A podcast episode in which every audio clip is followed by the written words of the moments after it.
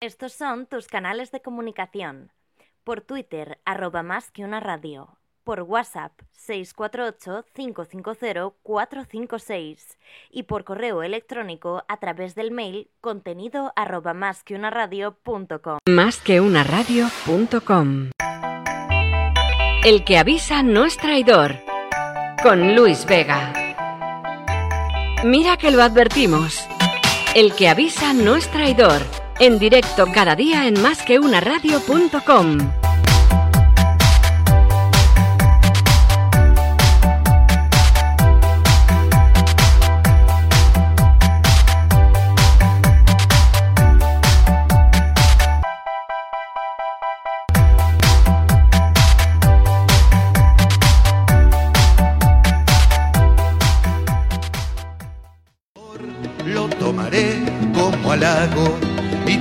de un trago. El que avisa no es traidor. El que avisa no es traidor. Te voy a beber de un trago.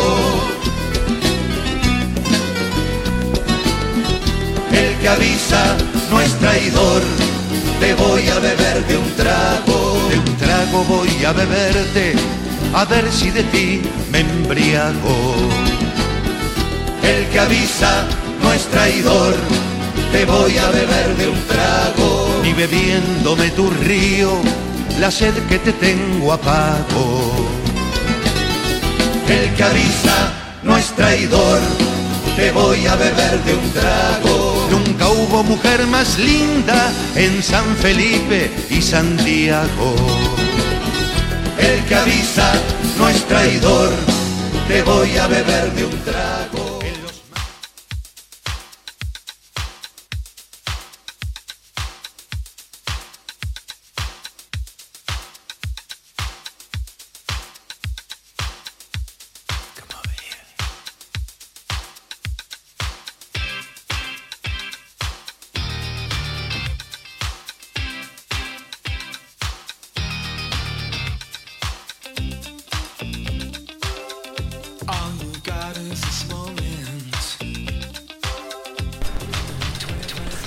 Hola, buenos días amigos y bienvenidos a un programa más del que avisa nuestro traidor. Hoy es día 13 de febrero del 2020, las 10 y 32 minutos de la mañana. Y ayer quedamos, eh, ¿qué tal con Chiburros? ¿Cómo estás? Muy bien, buenos días Luis, ¿cómo estás? Buenos días, muy bien, muy bien. Eh, ayer quedamos que íbamos a investigar y quedaste tú en eso y te comprometiste con todos los oyentes en saber si en alguna cultura mundial eh, el jueves 13 pues da mala suerte. Sabemos que el martes 13 lo da en España, yo no sé si en el resto de Europa, la verdad que me da exactamente igual.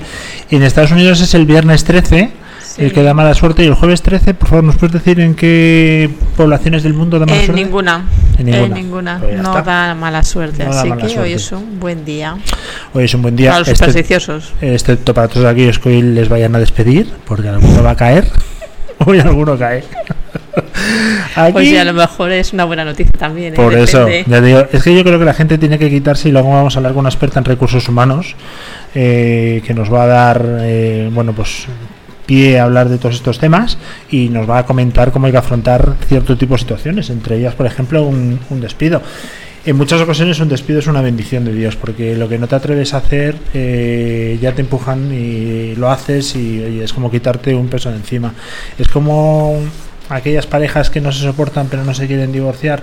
No hablo por mi caso, que yo 25 años con mi pareja, eh, bueno, mi pareja no, mi mujer, ¿no? Mujer. Me, me casé, que tenía 40 grados el día de la boda, ¿eh? No sé si eso es... Sería esta fiebre, ¿no? De Eso es legal. susto. 40 grados. 40 grados de fiebre.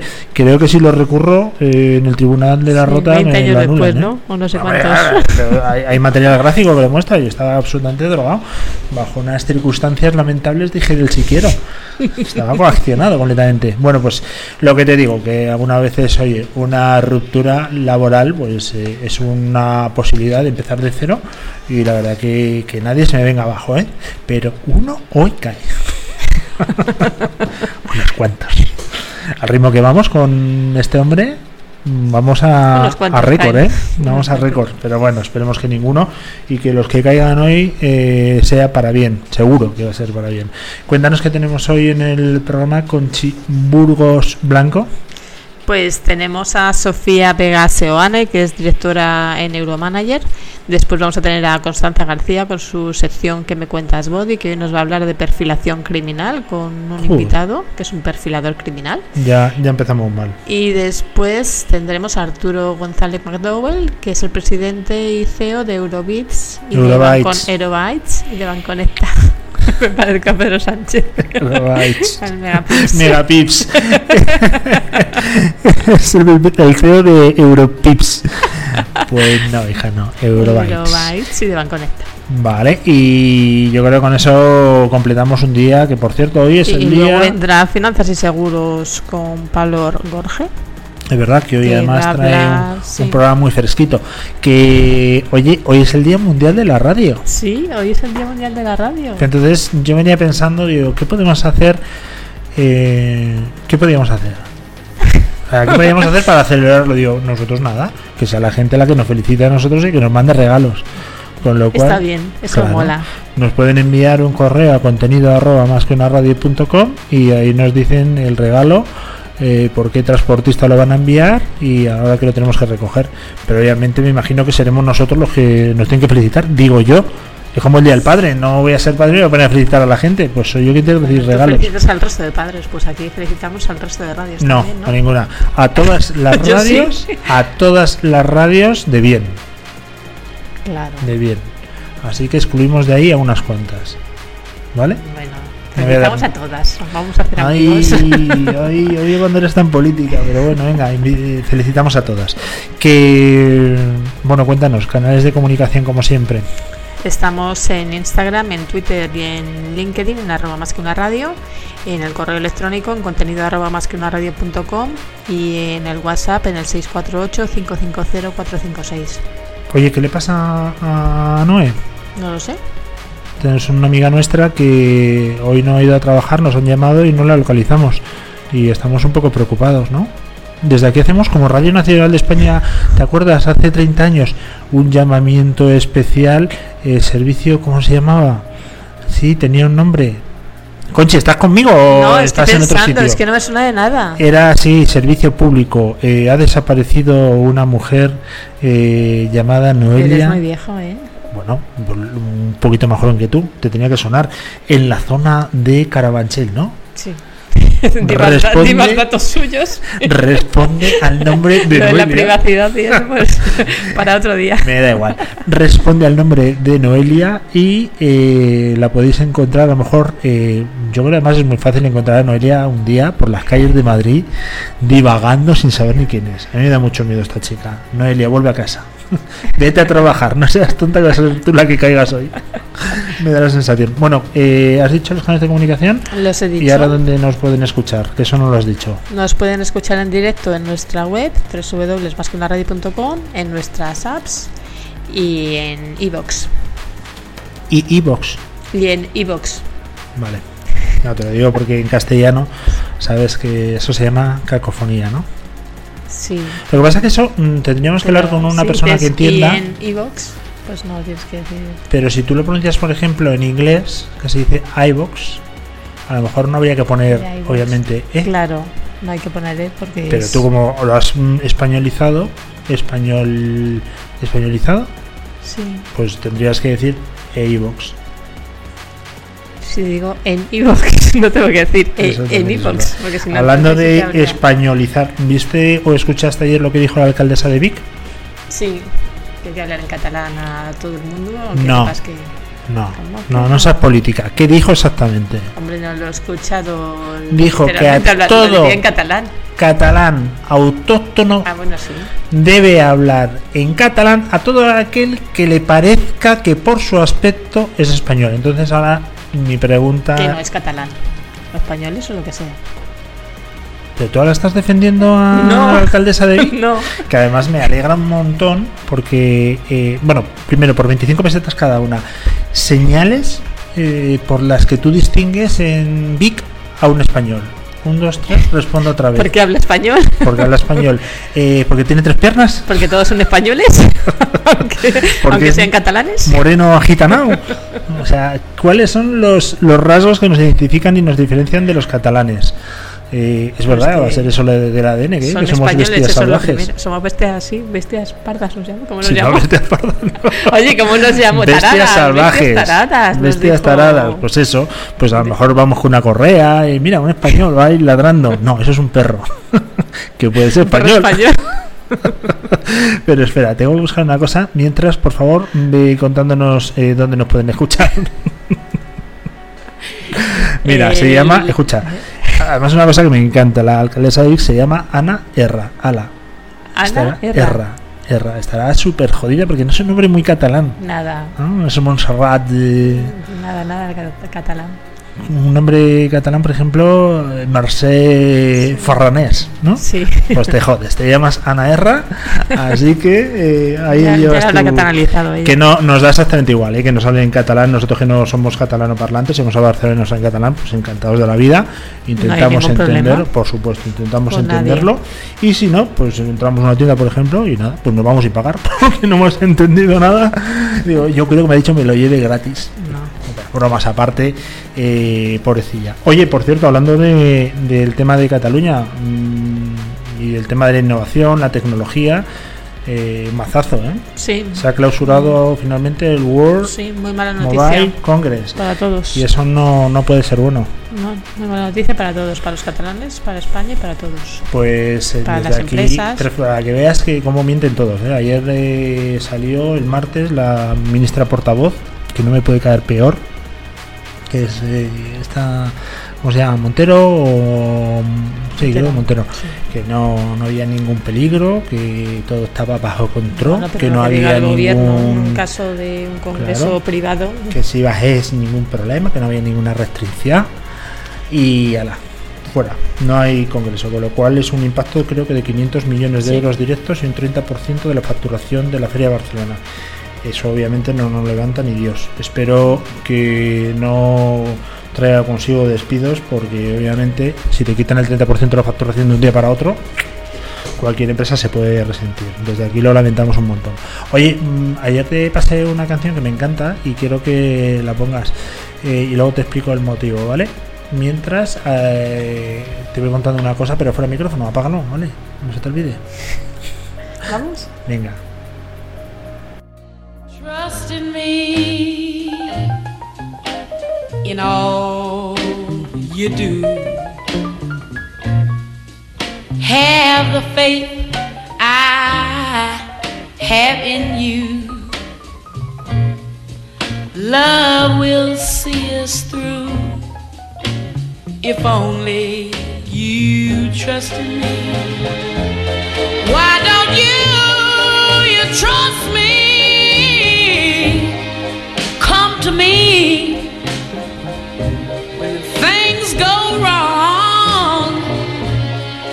Cling to me, Daddy.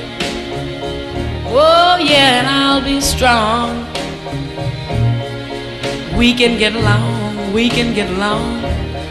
Oh, if only you trust in me.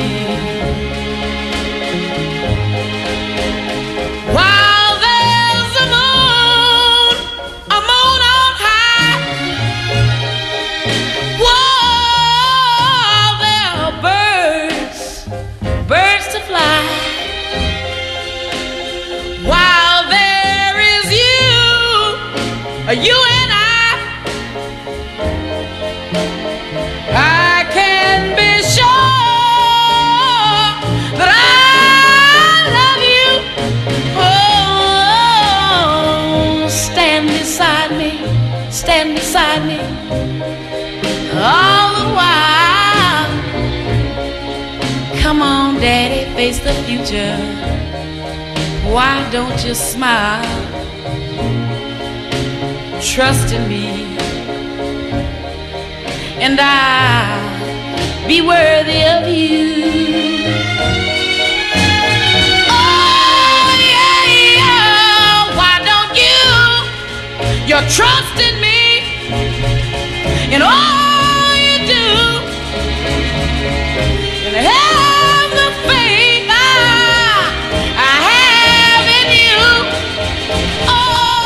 Pues esta canción, Conchi, eh, ¿te gusta? Mucho. Vale, esto es una canción fresquita. tipo, tipo Pablo Gorgé.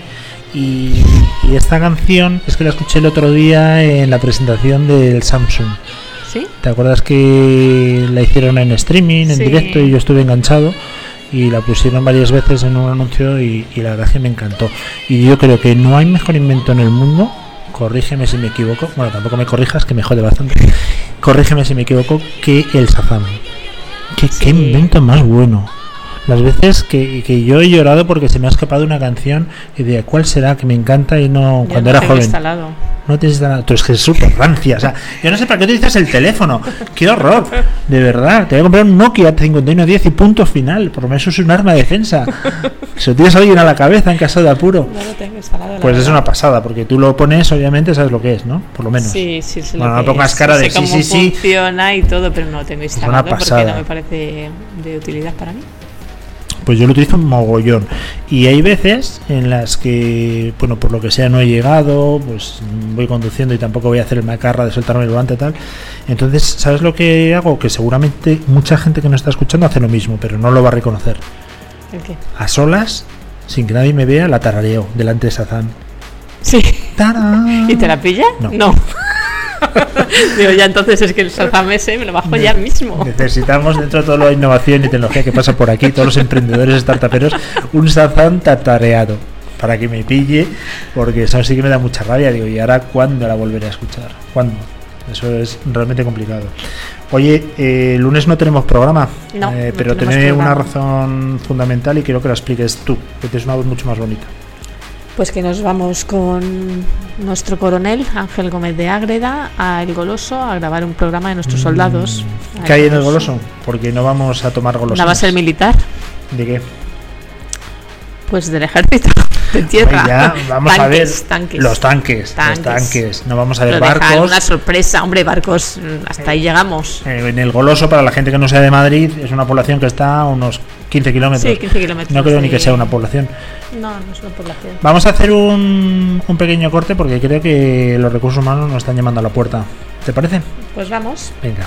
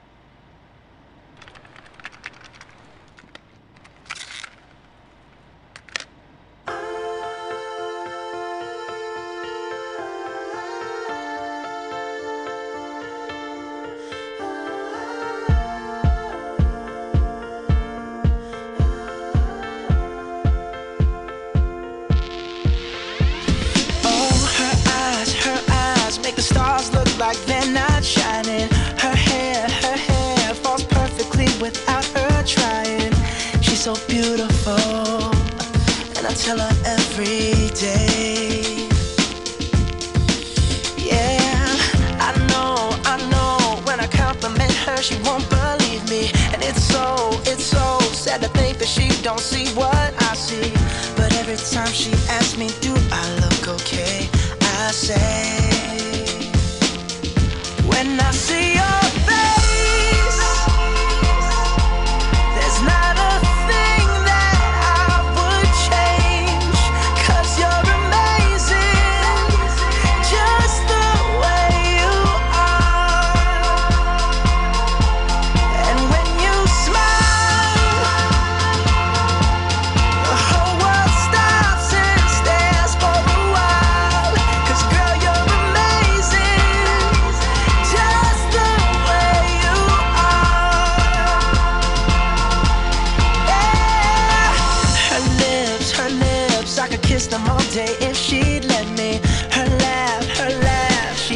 Bueno, pues seguimos en directo, las 10.54 minutos de la mañana de este día de la radio, 13 de febrero del 2020.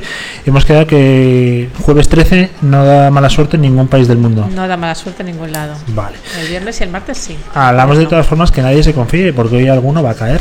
Hoy alguno va a caer en el sentido de algunos lo van a despedir. Hoy cae uno. Optimista. no, para mí es todo lo contrario. Para mí es, es decir, oye, se abre una nueva oportunidad, tanto laboral como personal, y hay que aprovecharlo. Muchas veces hace falta ese pequeño empujón. Mejor si no te echan, pero si te echan, oye, adelante, no pasa nada. Si hay 400.000 salidas y ahora vamos a ver muchas de ellas, eh, porque tenemos en el estudio además a una experta que no es pesa, Conchi, Experta, experta. porque se lía, es una palabra que re- tiene dislexia Conchi y muchas veces nos ha hecho Muchas veces, una vez. una vez. nos ha hecho más, más de un apuro diciendo tenemos aquí la espesa de... No, hoy tenemos una experta en recursos humanos. Cuéntanos.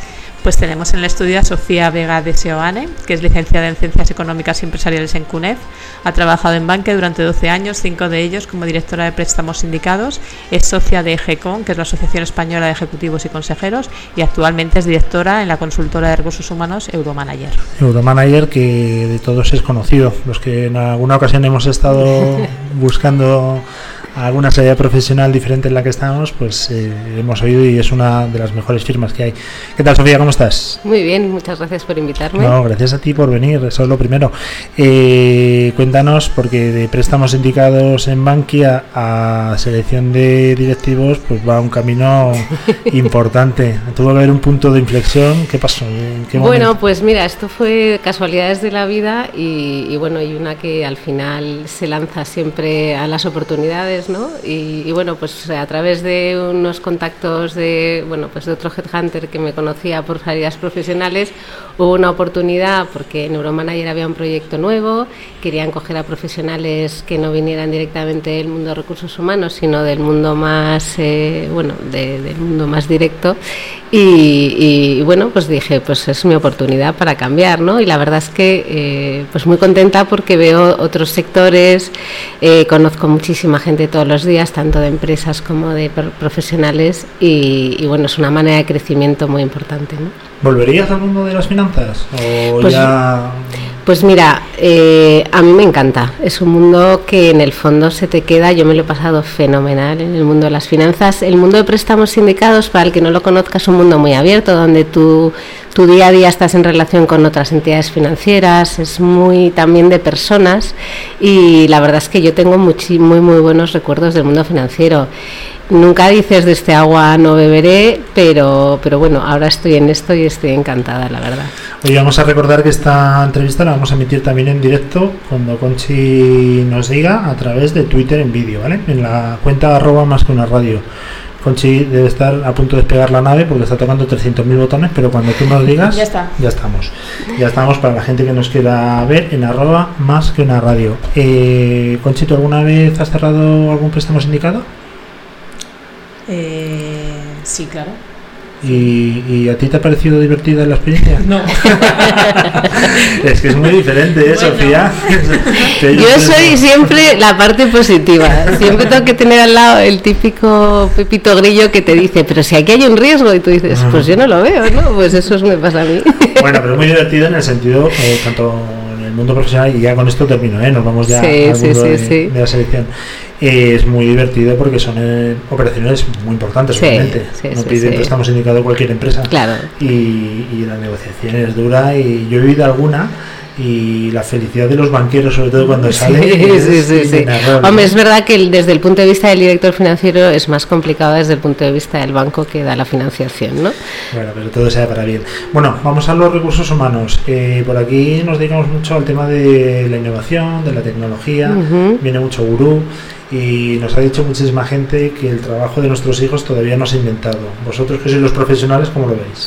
Pues yo estoy bastante de acuerdo con eso. Creo que hay unos trabajos que seguirán existiendo o creemos que seguirán existiendo porque siempre va a haber esa necesidad, pero la realidad es que hay un 40% de puestos que todavía no existen y que van a ser necesarios. Ya cuando vamos a hablar con las empresas, sobre todo las más grandes o las más eh, tecnológicas, nos dicen que hay una base de muchísimos puestos de trabajo que no pueden cubrir porque no tienen las capacidades técnicas que necesitan, ¿no? Ujú. ¿Y en las finanzas también pasa lo mismo? ¿no? Bueno, en las finanzas está empezando a pasar desde un punto de vista de la digitalización y la innovación dentro de los propios bancos. Ya sabéis, y esto no es nada que yo os vaya a contar, que, que los bancos se están reinventando, ¿no? Los bancos eh, tienen que seguir, por un lado, haciendo su vida diaria porque tienen que seguir dando ese servicio, pero están con los ojos muy, muy, muy abiertos a toda la parte innovativa y están invirtiendo mucho en, en eso, ¿no? Y esos profesionales que no son los típicos financieros, sino que, bueno, pues tienes que incorporar perfiles de Big Data, perfiles de tecnología, de inteligencia artificial, pues esos el, el, el, el, que tengan ese conocimiento técnico y lo junten con el conocimiento financiero para adaptarlo al negocio, todavía, todavía faltan esos perfiles. ¿Y en qué es experto Euromanager? ¿Y ¿Dónde controla? ¿Dónde están? Pues a ver, nosotros somos expertos en buscar eh, agujas en un pajar, si quieres que lo digamos de esa manera, ¿no? Nuestra manera de buscar, que es la búsqueda directa, es un poco lo que, lo que nosotros sabemos hacer mejor. Entonces, eh, aunque somos una empresa de 35 trabajadores, que tampoco es de las más grandes, eh, manejamos un volumen de búsquedas muy alto. El año pasado hicimos más de 350 búsquedas que la verdad es que para ser eh, una empresa de este tamaño pues está muy bien ¿no? eso que nos permite pues nos permite tener una visión muy global de, cómo está el mercado porque en cada búsqueda hacemos una búsqueda muy exhaustiva de cuál es la competencia de la empresa que nos ha contratado de nuestro cliente dónde están los profesionales que están buscando eh, cuáles un poco los rangos salariales donde se está moviendo etcétera ¿no? nosotros tenemos un perfil ya de profesional medio directivo y, y, a partir de ahí es un poco donde, donde nos estamos focalizando. Y luego cada uno de los directores, pues por su bagaje profesional, pues tiende más a una cosa que, que, a otra, ¿no? En cuanto a sectorización. Tú estás más metida, obviamente, en el mundo de las finanzas, entiendo. Yo estoy metida en el mundo de las finanzas, en el mundo de la innovación y fintech me encanta, y luego pues todo lo que puede salir de ahí, ¿no? El mundo fondos, el mundo real estate, que al final está también muy vinculado. Pero lo bueno de este negocio y otra de las cosas que a mí me llamó la atención es que también tengo clientes que son farmacéuticas o que son industriales y, y la verdad es que la manera de hacer las cosas pues sirve sirve muy bien en todos estos aspectos ¿no? yo me acuerdo a mí me ha caído siempre cuando he estado director financiero siempre me ha caído el, el marrón entre comillas porque me encanta de la tecnología. Pero eso ya me imagino que es de la época de la caverna no de la época de Conchi por ejemplo cuando el director financiero llevaba la tecnología, sí. O ahora sea, ya es verdad. Son perfiles completamente diferentes. Es ¿verdad? verdad que, claro, es que ahora eh, las compañías se tienen que digitalizar y eso pasa tanto por la tecnología, lo que es puramente tecnología, como por un cambio de filosofía y de cultura dentro de la propia empresa. Entonces, tampoco vale que solo sea el departamento de IT el que lleve eso adelante tiene que ser un cambio de verdad cultural desde el CEO de la compañía hasta, hasta todos los empleados que sean conscientes de por qué se está haciendo esto y cuáles son los beneficios que te va a dar en, el medio plazo. Eh, siempre existe el debate de, oye, pero te has cambiado mucho de trabajo y luego dices, no, nos gusta la gente polivalente y que trabaje por proyectos. Bueno, ¿en qué quedamos? A ver, cuéntame. Es bueno, yo creo, ¿te puedo dar mi opinión personal? Sí, claro. Ya que me la preguntas, te la. Para mí cualquier persona que está más de 5 años en el mismo puesto empieza a decrecer profesionalmente en ritmo bestial. ¿Tú qué crees? Bueno, mira, aquí una cosa es lo que yo piense como profesional de, bueno, de, de los recursos humanos y otra cosa es lo que las compañías están valorando, ¿vale? Eh, es verdad que hemos cambiado un poco y ahora la rotación es buena, antes era bastante mala, pero hasta un cierto límite. Entonces, bueno, yo creo que, que las, los cambios con sentido y con criterio todo el mundo los entiende. Eh, porque si son crecimientos profesionales, oye, también ha habido unos años en España donde las empresas han tenido que, que cerrar departamentos o, cerra- o hacer eh, regulaciones de plantilla y, y no es que tú no seas un buen profesional, simplemente es que, bueno, pues ha habido una coyuntura y eso gracias a Dios se entiende, que hace muchos años en España era más complicado. Eh, y luego sí que viene una tendencia de, eh, de trabajo por proyecto, pero todavía no está, no está llegando. Es verdad que nosotros lo que sí que estamos notando mucho es que los jóvenes sí que vienen con esa filosofía de trabajar por proyecto y que a mí lo que me divierte realmente es lo que voy a hacer estos años y luego ya cambiaré. Y las empresas, en cambio, están haciendo muchísimos esfuerzos por retener un talento, por, eh, claro, eh, formarle y que, y que puedan desarrollar una carrera más a largo plazo. Entonces yo creo que se está balanceando un poco ambos, ambos estilos. ¿no? Lo que de- nosotros hemos tenido y tenemos muchísimo que pasa por este estudio es gente muy emprendedora, muy joven, que viene con una preparación absolutamente brutal. Y claro, yo se lo digo muchas veces a Conchi, Conchi, eh, te tienes que poner las pilas, que esta gente viene fuerte. Por mí no voy, yo soy una máquina. Pero yo le aconsejo, digo, Conchi, hay que reciclarse, Conchi, Conchi. Sí. ¿Qué hacemos con el reciclaje? Eh, ¿A partir de qué edad? O siempre hay que estar reciclándose, porque los que vienen detrás vienen súper fuertes. Eso es así y, y yo creo que ahora lo que sí que somos es todos conscientes de que hay que tener una formación continua y no solo en tu expertise, que yo creo que ese es un poco el cambio, por lo menos que yo creo que hay que hacer, sino que tienes que tener una formación un poco más completa en muchos ámbitos, ¿no? O sea, no solo si eres un director financiero, como era tu caso, te vas a especializar en cómo se hace la contabilidad o cómo se hacen eh, otro tipo de, de- de temas, sino en otros temas como eh, pues metodologías allá y la formación en competencias, eh, formación tecnológica, pues ahora todos los, los eh, másters que están saliendo con respecto a bueno pues tecnologías digitales, por no decir nombres, que todo el mundo sabemos a cuáles nos referimos, y que están saliendo muchas otras eh, cosas. ¿no? Eh, eso durante tu vida laboral normal hay que hacerlo siempre ser curioso, ¿no? Y, y- y ahora en las empresas también se valora porque, bueno, pues las metodologías allá lo que hacen es que hoy puedas ser parte de un proyecto, mañana puedas ser parte de otro y tu rol puede cambiar en esas cosas, ¿no? Eh, a partir de cuando creo que hay que reciclarse o tenemos un problema si te sacan de la compañía, pues yo creo que es a partir de los 55, 56 años, ¿no? Yo, eh, tú me decías antes los 45, los 45 me parece muy joven para que la gente tenga un problema. Y Ya, pero que 45 tengo yo, Sofía. por eso te digo, El o sea, que tú no todavía... tiene. El problema no tiene Conchi, tengo 46. No, realmente yo creo que, que, que donde se hacen los, bueno, pues donde, donde hay más gente que sale de las grandes empresas, pues porque es política ya en, en, en empresas eh, grandes en España, pues es a partir de los 53, 55, 56 que hacen esos planes de, de, de- de bajas incentivadas o de jubilaciones o prejubilaciones. Y esas personas, pues poco a poco están teniendo eh, capacidad de reciclarse porque van saliendo programas, tanto mm, propios como de fundaciones, que es verdad que no vas a volver a un entorno laboral como el que estabas, ¿no? De que te vaya a contratar una empresa, porque esa empresa también ha tenido que despedir a gente de 56, pero eh, pues tienes otras alternativas como es pues el emprendimiento, la docencia, el, el trabajo por proyectos, el interim management. Entonces, yo sí que ahí creo que hay un proceso de reciclaje, hay herramientas ya hoy en mercado que vendrán más y tiene que haberlas más todavía, pero que poco a poco en esa diversidad también del talento senior, porque la diversidad es importante entenderla desde todos los ámbitos, no solo hombres y mujeres, sino también jóvenes mayores y de distintas procedencias, que es un poco donde, donde están los temas. Y en temas de emprendimiento, nosotros hemos visto algunos casos que han funcionado muy bien de esas personas senior que entran como advisors o como consejeros en startups de gente muy joven y el tándem es muy bueno. Eh, ¿Cómo veis desde Euromanager? ¿Lo he hecho bien? Sí, Euromanager. Vale, es que de verdad, puedo meter la pata tranquilamente dímelo porque para mí es malísimo. Eh, el tema de la autoformación, es decir, ahora hay mucha gente que se está formando autodidacta, hay muchísima oferta a través de internet, Sí. de reciclarse, pero eso no lo valoráis, ¿no?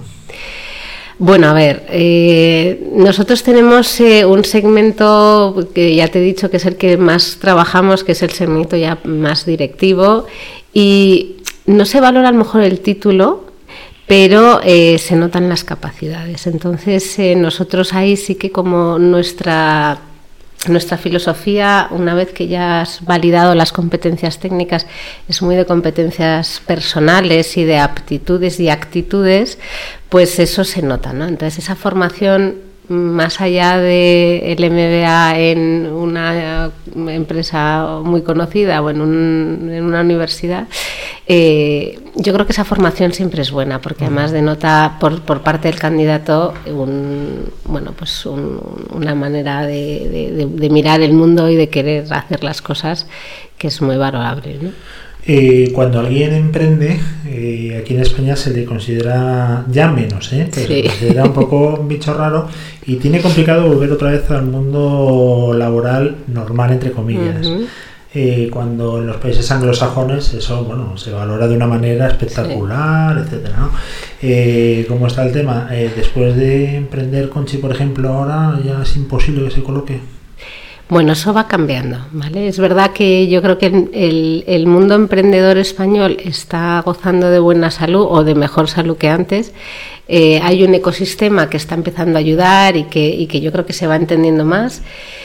El emprendedor que tiene éxito es súper demandado porque además, eh, sobre todo, mm, al final quieren, quieren tenerle en, en muchos sitios.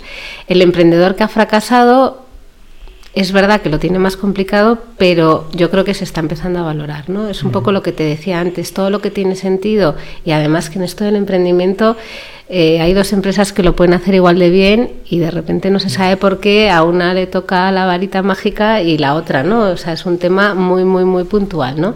Pero no, no estamos en ese mundo de hace unos años donde, donde todo era cerrado, ¿no? Yo creo que ahora eso se explica. Eh, yo, por ejemplo, el año pasado, pues una persona que tuvo un proyecto no le salió por un tema muy puntual, pero todo ese bagaje que había adquirido le ha servido a otra empresa y están encantados con él. O sea que yo creo que si se explican las cosas y, durante el proceso del emprendimiento has adquirido una serie de cosas eh, importantes, las empresas luego lo valoran. Oye, lo, lo que sí hemos notado es que antes de la crisis había una inflación salarial espectacular. O sea, te cambiabas de trabajo porque simplemente venían y te ofrecían un tanto por ciento más. La crisis bajó los sueldos una barbaridad Sí. y eso parece que no se recupera y entramos otra vez en una espiral en la que es difícil que se vaya a recuperar. Claro. Como especialista, ¿cómo veis el tema de, del baremo salarial? Pues mira, eh, el tema del salario eh, sí que se ha recuperado un poco. Hay algunas posiciones con muchísima inflación, todo lo que tenga que ver con tecnología, developers, arquitectos, eso es una locura porque además hay una rotación muy alta. Eh, pero sí que es una cosa importante que ya la gente no se cambia solo por salario, ¿vale? Para ellos es importante la cultura de empresa, es importante el proyecto al que se van a adherir, es importante muchísimas cosas como la conciliación, el tema del teletrabajo. Para ellos, eh, sobre todo las nuevas generaciones, eh, no solo valoran el tema salarial.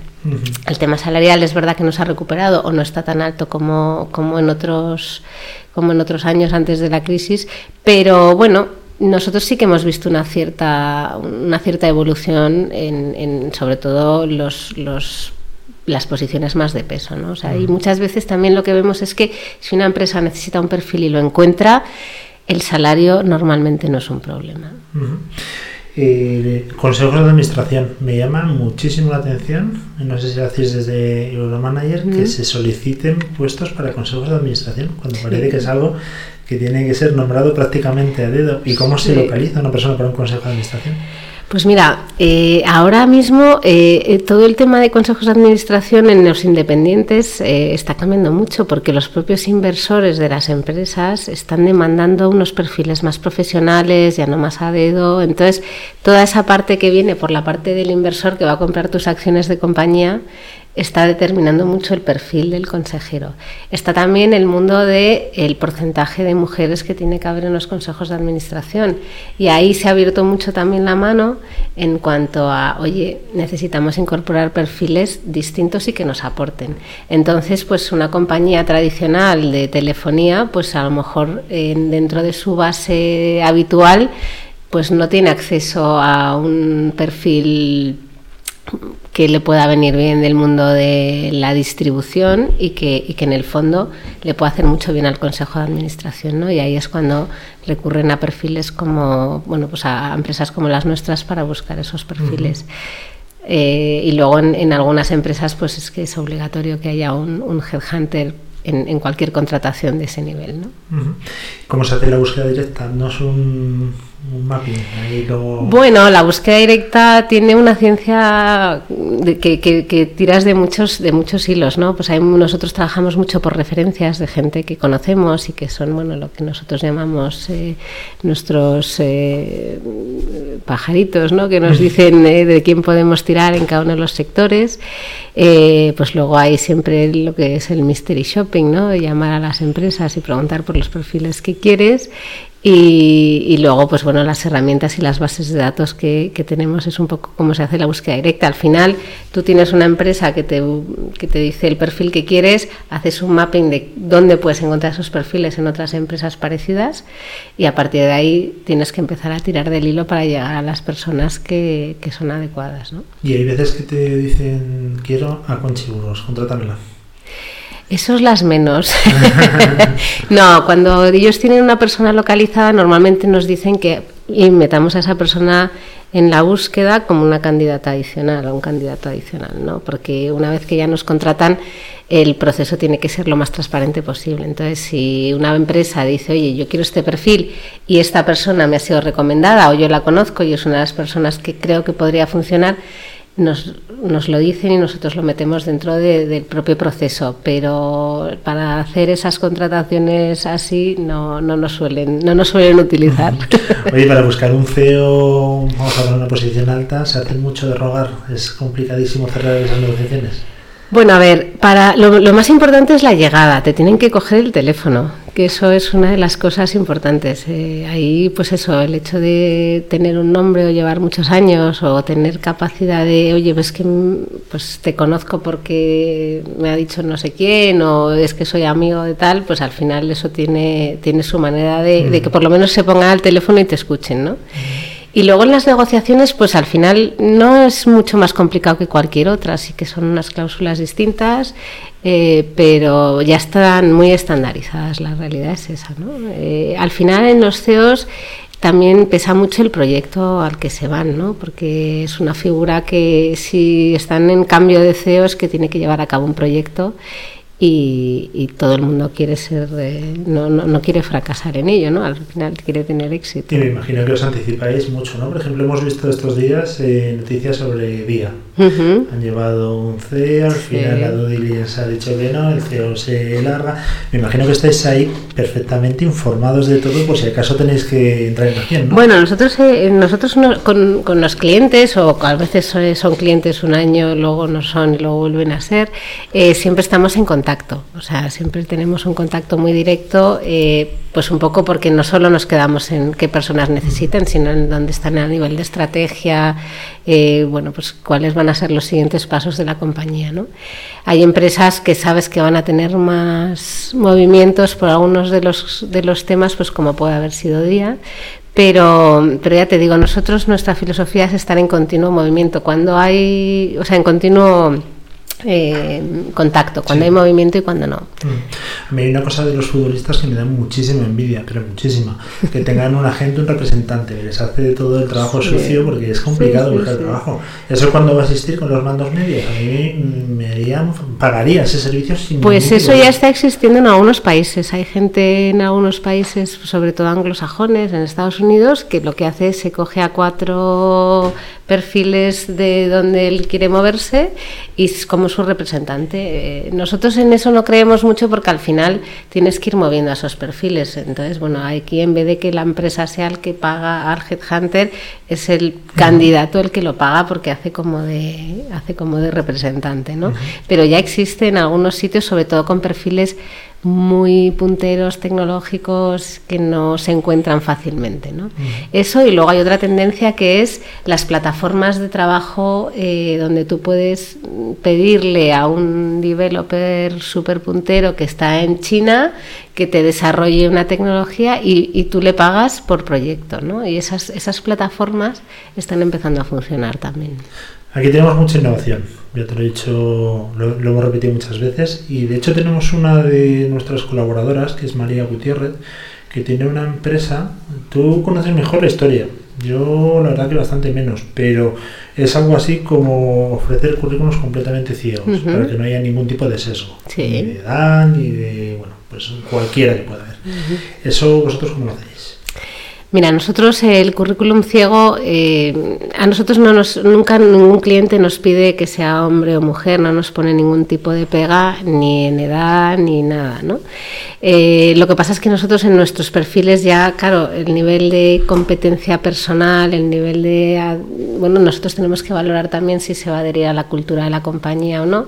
Entonces nosotros en eso, eh, a la hora de hacer la long list, que es la, la lista grande de, de todos los que vamos a Ah, contactar, long list. long list. Se había entendido la longis, sí, o sea. Te haces la long list, ¿no? Eso, eso también. vale, vale. Long list, eh, pues ahí no tenemos ningún tipo de, sesgo. Sí que es verdad que tampoco pedimos el currículum ciego, pero nosotros lo que hacemos es primero hacemos una long list, de esa long list sacamos a los candidatos que queremos entrevistar, que cuadran entre, pues eso, en las condiciones técnicas que necesitamos, cuadran en el salario que queremos pagar, y a partir de ahí hacemos las entrevistas personales, valoramos otra serie de competencias que nos han bueno, que hemos acordado con la compañía que son importantes y nosotros al cliente le presentamos eh, tres, tres perfiles o cuatro, depende un poco de lo que haya. Siempre intentamos que haya un porcentaje lógico de masculino femenino, por ejemplo. ¿no? Eso es un compromiso que yo a nivel personal, que he tenido la suerte de hacer promociona, pues, pues eh, creemos mucho en la compañía, ¿no? que siempre haya en la medida de lo posible, porque hay veces que es que pues para irte a Dubái a llevar un proyecto eh, dos años es difícil encontrar una mujer. Pero bueno, en la medida de lo posible eh, siempre intentamos que haya un, Claro. un equilibrio ahí, ¿no? Conchi, tú eres una experta en el mundo de, del headhunter. Eh, no me mires así. No experta, experta tampoco, ¿no? 200 veces estás movido ya. Unas cuantas. no todas 200, pero unas cuantas. Tienes sí. de preguntas. Eh, sí, un poco era lo que estabas comentando. Si tú ves que hay paridad en los puestos directivos entre hombres y mujeres. Sí, en la realidad, en las empresas. A ver, las empresas eh, tienen todas unas políticas súper activas para que lleguen las mujeres a la paridad en los puestos directivos. En los consejos de administración se está avanzando más rápidamente porque realmente ahí hay que hacerlo por una ley que existe. Y, y en, en los puestos directivos pues se va avanzando y es verdad que muchísimas compañías priman el, ascenso de otra persona eh, si es mujer, pues porque tienen que llegar a hacerlo. Hay un problema en muchas de ellas y es que eh, se van yendo del, del propio sistema, ¿no? Entonces no es un tema de que la compañía no quiera o que haya un techo de cristal, pero que el propio sistema, no sé si por falta de conciliación, por falta de el ejemplo femenino o por falta de, de otro tipo de, de medidas, les va sacando, ¿no? Y, la, y, y, nosotros eso sí que lo hablamos mucho con todos los directores de recursos humanos, están súper eh, involucrados en que eso no pase y en, y en, adoptar medidas, ¿no? Para que las mujeres puedan llegar a esa paridad lógica, porque en la, en la base de la pirámide siempre está un 50-50 y luego van, van subiendo, ¿no? El private equity, por ejemplo, eh, estuvimos otro día con una, bueno, tenemos eh, contacto con, con, varias casas y nos dice que es uno de sus, uno de sus talones de Aquiles, ¿no? Que las mujeres, bueno, pues será por horas de trabajo, porque son trabajos a lo mejor que requieren más tiempo, pues no, no consiguen llegar, ¿no? Pero bueno, se están poniendo medidas y yo creo que todo esto de la conciliación, el teletrabajo, pues ayuda. Oye, eh, estamos hablando mucho de las empresas, digitalización, innovación, los cambios que están dando tan bestiales y los headhunters. ¿Están también Euromanager, por ejemplo? ¿En qué se está digitalizando? ¿En qué está innovando? ¿Y, y cómo buscáis a los candidatos? Bueno, nuestro trabajo, eh, lo que te decía, o sea, de innovación tiene relativamente poco en, en, nuestro segmento a la hora de ir a buscar esos candidatos, ¿no? Sí que es verdad que hoy en día tienes una serie de herramientas tecnológicas, no solo LinkedIn, sino otras herramientas que te permiten, bueno, pues esa primera fase de recopilar información, tenerla más fácilmente, pero nosotros lo que es el trabajo más eh, artesanal, si quieres llamarlo de alguna manera, lo seguimos haciendo de la misma manera. O sea, nuestro valor añadido aquí, y por eso pensamos que todavía existe un hueco para nosotros es la valoración personal, la entrevista personal. Es muy importante eh, explicarle al candidato el proyecto que tú le estás, le estás ofreciendo, ¿no? porque no solo es encontrar al candidato, sino que mucha de nuestra, de nuestra parte del trabajo es explicarle y convencerle de que el proyecto que le estamos ofreciendo tiene sentido en su carrera y que es una, es, un, es una buena decisión. ¿no? Oye, una pregunta muy banal. ¿eh? Sabes que siempre con Chía buena pregunta todo 100, ¿no? Siempre, siempre, siempre. Pregunta todo 100. Eh, la imagen cuánto cuenta. Y no seas política, quiero decir, no es lo mismo que te entre por los ojos una persona por su aspecto, por su amabilidad. Hombre, claro, si hablamos de amabilidad, lógico, si viene alguien y te Claro. está descartado inmediatamente, ¿no? Pero una buena imagen a lo mejor cuenta como un máster. ¿eh? A ver, una buena imagen siempre es buena, eso es así. Es verdad que eso es el típico sesgo que no nos podemos quitar de cuando entras en una sala y te, te, te viene una, una impresión, pero te sorprende muchas veces el candidato en la entrevista, te va enamorando o te pasa al revés, al principio tienes una buenísima impresión y en la conversación se va diluyendo. Nosotros, eh, dentro de un orden, o sea, tampoco eh, puedes irte a los extremos de, de, de, la presencia, ¿no?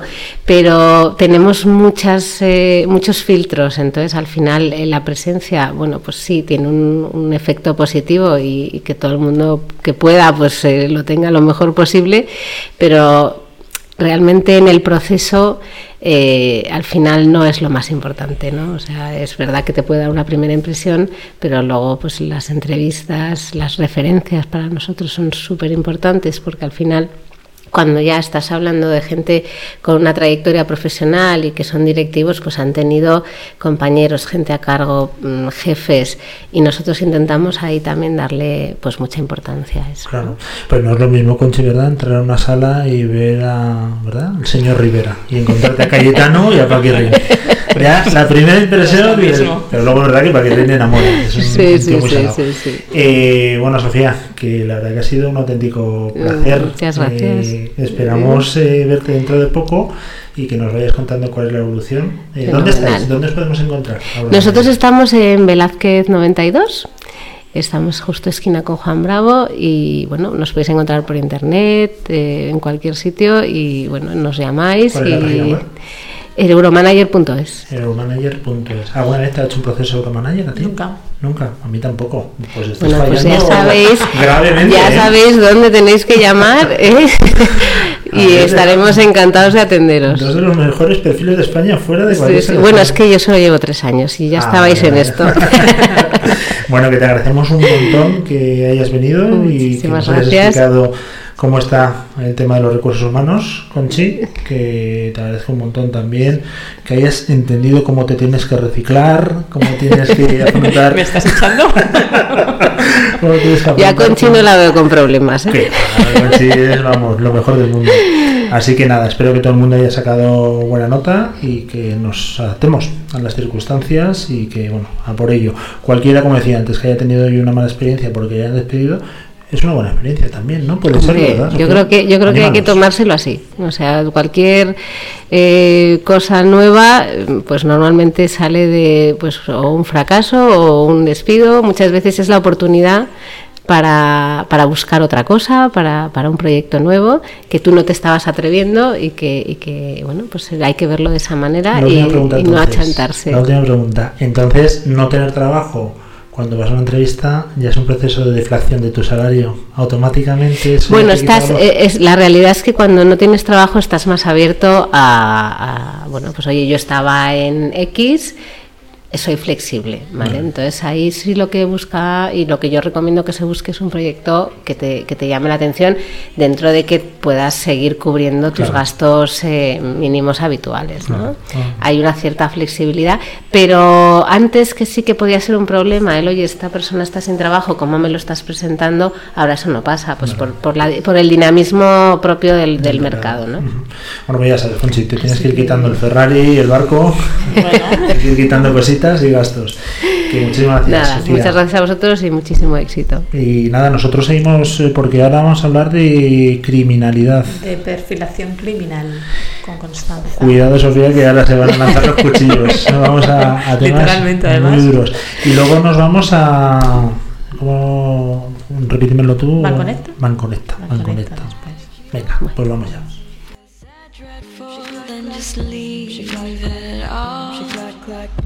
She clack clack boom, she clack clack boom, she clack clack boom, she clack clack boom, she clack clack boom, she clack clack boom, she clack clack boom, she clack clack boom, she clack clack boom, she clack clack boom, she clack clack boom, she clack clack boom, she clack clack boom, she clack clack boom, she clack clack boom, she clack clack boom, she clack clack boom, clack boom, clack boom, clack boom, clack boom, clack boom, clack boom, clack boom, clack boom, clack boom, clack boom, clack boom, clack boom, clack boom, clack boom, clack boom, clack boom, clack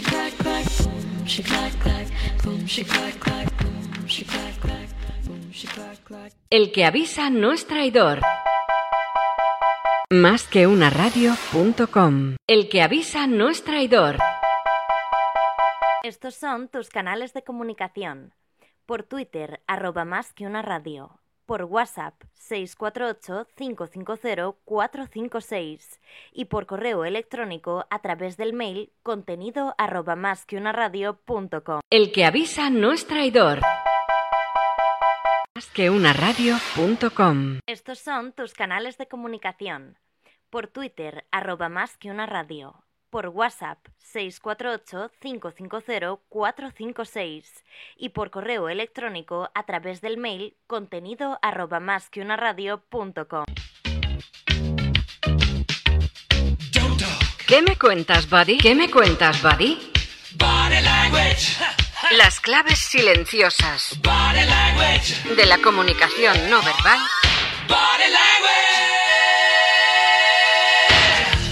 contadas por Constanza García. Buenos días y bienvenidos a nuestro programa número 8 de ¿Qué me cuentas, Body? Mi nombre es Constanza García y hoy hablaremos de uno de los campos donde las técnicas del análisis de la comunicación no verbal es una herramienta imprescindible, la investigación criminal.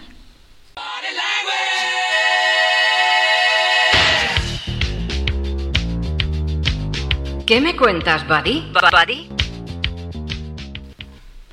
No sé si a ustedes les sucede igual que a mí, pero puestos a elegir algo que ver dentro de la programación televisiva, una, una apuesta de entretenimiento seguro son las series de homicidios y desapariciones. Seguro que les suena mm, CSI, Caso Abierto, Mentes Criminales, El Mentalista o Ley y Orden, bueno, por citar algunas. Lo cierto es que te enganchan y llevan tantas temporadas que hablar de asesinos en serie o crímenes sin resolver ahora nos resultan familiares.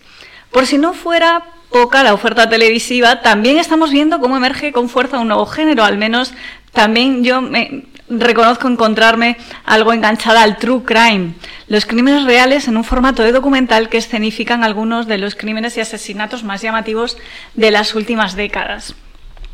Y como suele decirse, la realidad supera la ficción, pues solo en 2019 se registraron en España más de 1.600.000 delitos entre homicidios, asesinatos, robos y hurtos, y el número de homicidios pues ronda los 250 al año, por lo que lamentablemente no hay día que no nos encontremos con alguna noticia de este tipo que esté siendo actualidad.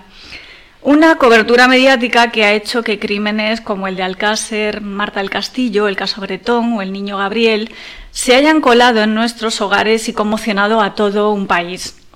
Nos hemos interesado por conocer los detalles de la investigación, por conocer al culpable o incluso ir poniéndonos en la piel del asesino para entender el porqué de los crímenes.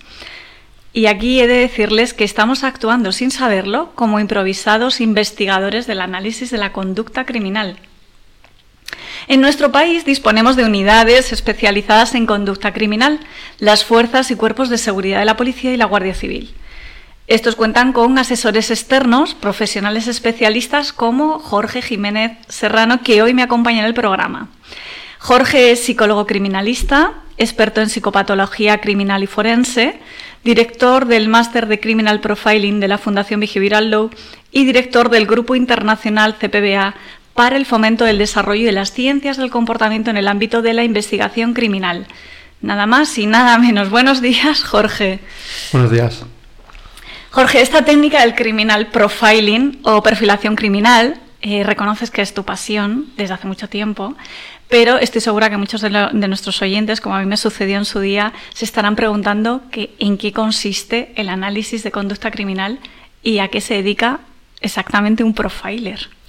Pues eh, la técnica podemos considerar que es una técnica de investigación criminal que se basa en analizar el comportamiento del criminal para tratar de ayudar a los investigadores a saber a quién pueden buscar.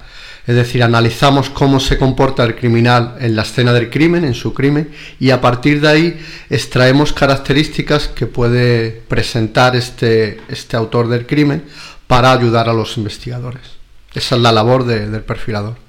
Pues eh, entre otros tienes un libro que lo estábamos comentando antes, de lectura sencilla o por lo menos ligera, pero mm, que se llama Perfilación Criminal en la mente del asesino, donde cuentas quién y cómo surgió esta figura del profiler y ese primer profiler que fue James Russell, a quien se considera el padre ¿no? de la perfilación criminal. Cuéntanos cómo surgió la necesidad de incorporar a esos equipos de ayuda, como comentas, de un profiler. Pues eh, estamos en 1940 en la ciudad de Nueva York y empiezan a ocurrir unos hechos que para nosotros hoy es algo muy casi rutinario, pero que en aquella época pues supusieron un, una grave crisis en la ciudad y es que empiezan a explotar bombas en la ciudad de Nueva York, en una ciudad en la que no estaba en guerra y en la que aquello era completamente insólito. La policía en aquel momento no podía hacer nada porque las bombas se colocaban, estallaban y cuando llegaba la policía pues ya no eh, poco podían hacer más allá de entrevistar o de tratar de buscar a alguien que podría saber algo, ¿no? Y en ese momento se le ocurrió pensar a los investigadores eh, este bombardero loco, como lo llamaban, tiene que estar mal de la cabeza, ¿no? Tiene que ser un loco, con lo cual, ¿por qué no le preguntamos a alguien que sabe de locos cómo puede ser esta persona para que nos ayude a buscar un poco eh, qué características puede tener, dónde podemos buscarlo, cómo puede ser esta persona. Y ahí surge Jay Brasser como el primer perfilador, aunque realmente no estaba haciendo un perfil tal y como lo conocemos hoy, pero digamos que es el germen de lo que sería la perfilación criminal. Analizar la escena del crimen para tratar de saber quién, quién puede estar detrás.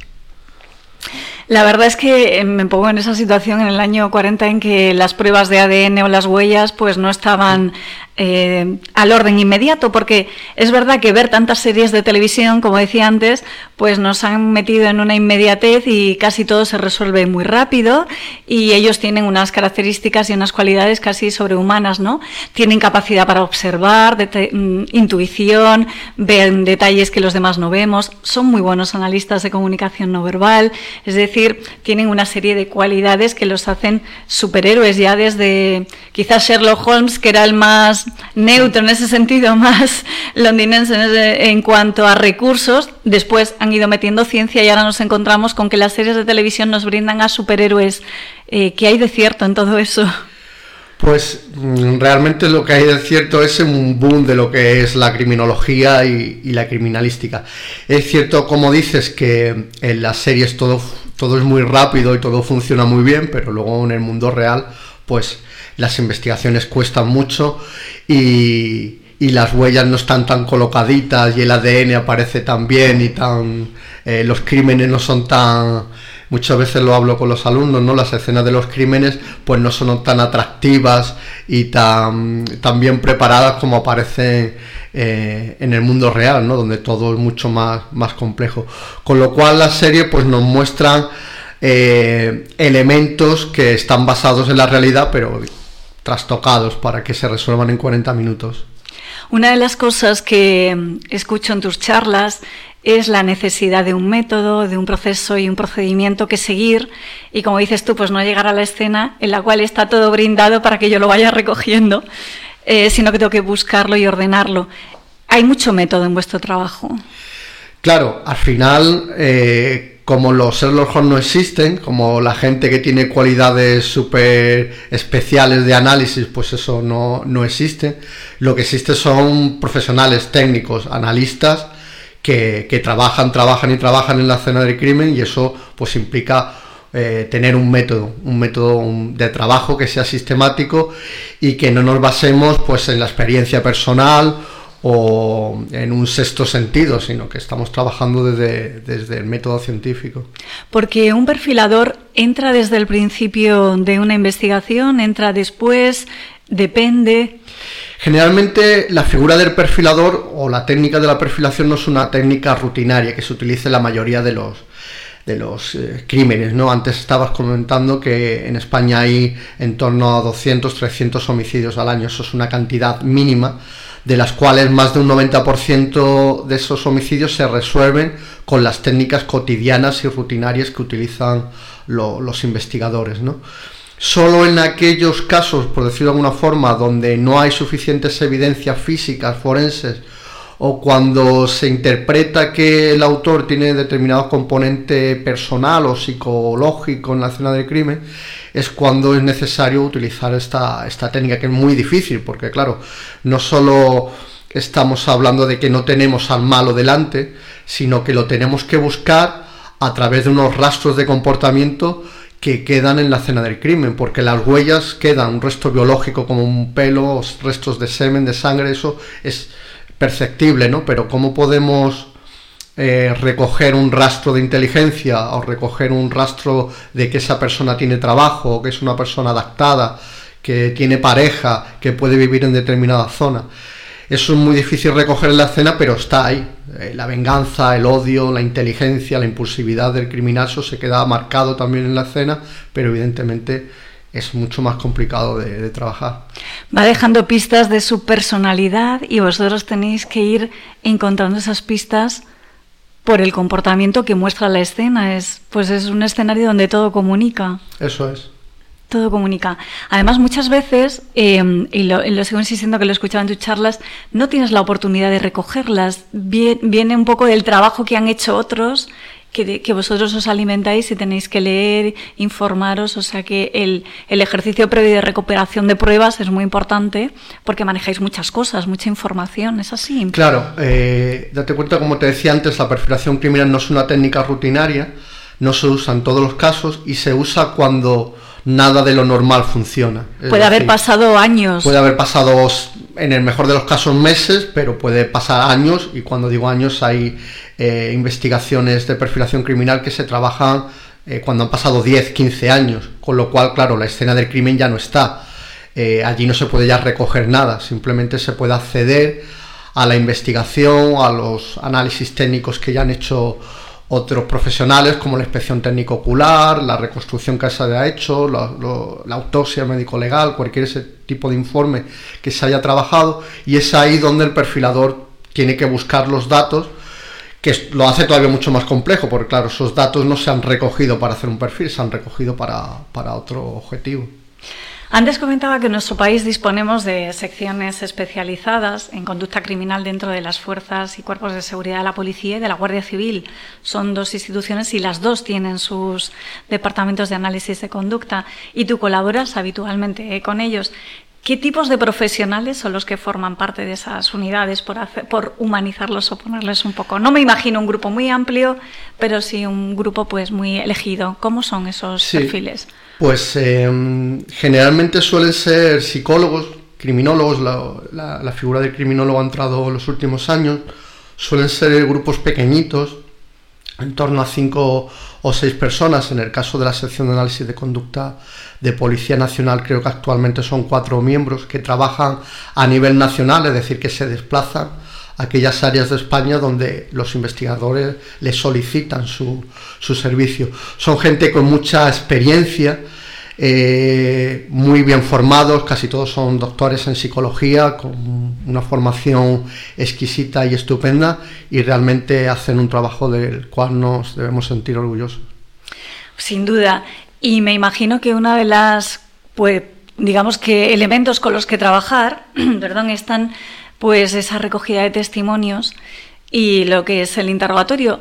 Porque claro, estamos hablando de víctimas, testigos, luego ya pasamos a sospechosos, pero claro, todos requieren de una intervención en, en ocasiones de pues recoger el, testimonio de cada uno y analizar ahí, y es donde vamos al, al meollo de la cuestión en cuanto a cómo se comportan a nivel también de comportamiento no verbal o de conducta no verbal para analizar pues, pues si esos testimonios están o no están en la línea de investigación o si esa persona pues puede ser pues un posible sospechoso ¿no? de, de toda esta escena.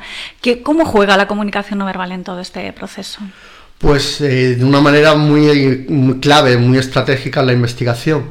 Antes hablaba de las evidencias forenses como un elemento principal para poder pillar al malo, ¿no? Pero algunas veces eso está ahí, pero se necesita algo más, se necesita información. Y esa información se consigue a través de una estrategia muy habitual que es la entrevista. Entrevistar a un posible sospechoso en ese momento, entrevistar a una víctima, entrevistar a alguien que pueda estar implicado. Y ahí en ese proceso de entrevista, lo que debe valorar en este caso el investigador y el perfilador que lo asesora es si la persona, por ejemplo, nos puede estar mintiendo o está dando una información que no es del todo cierta o que se está guardando algún tipo de información.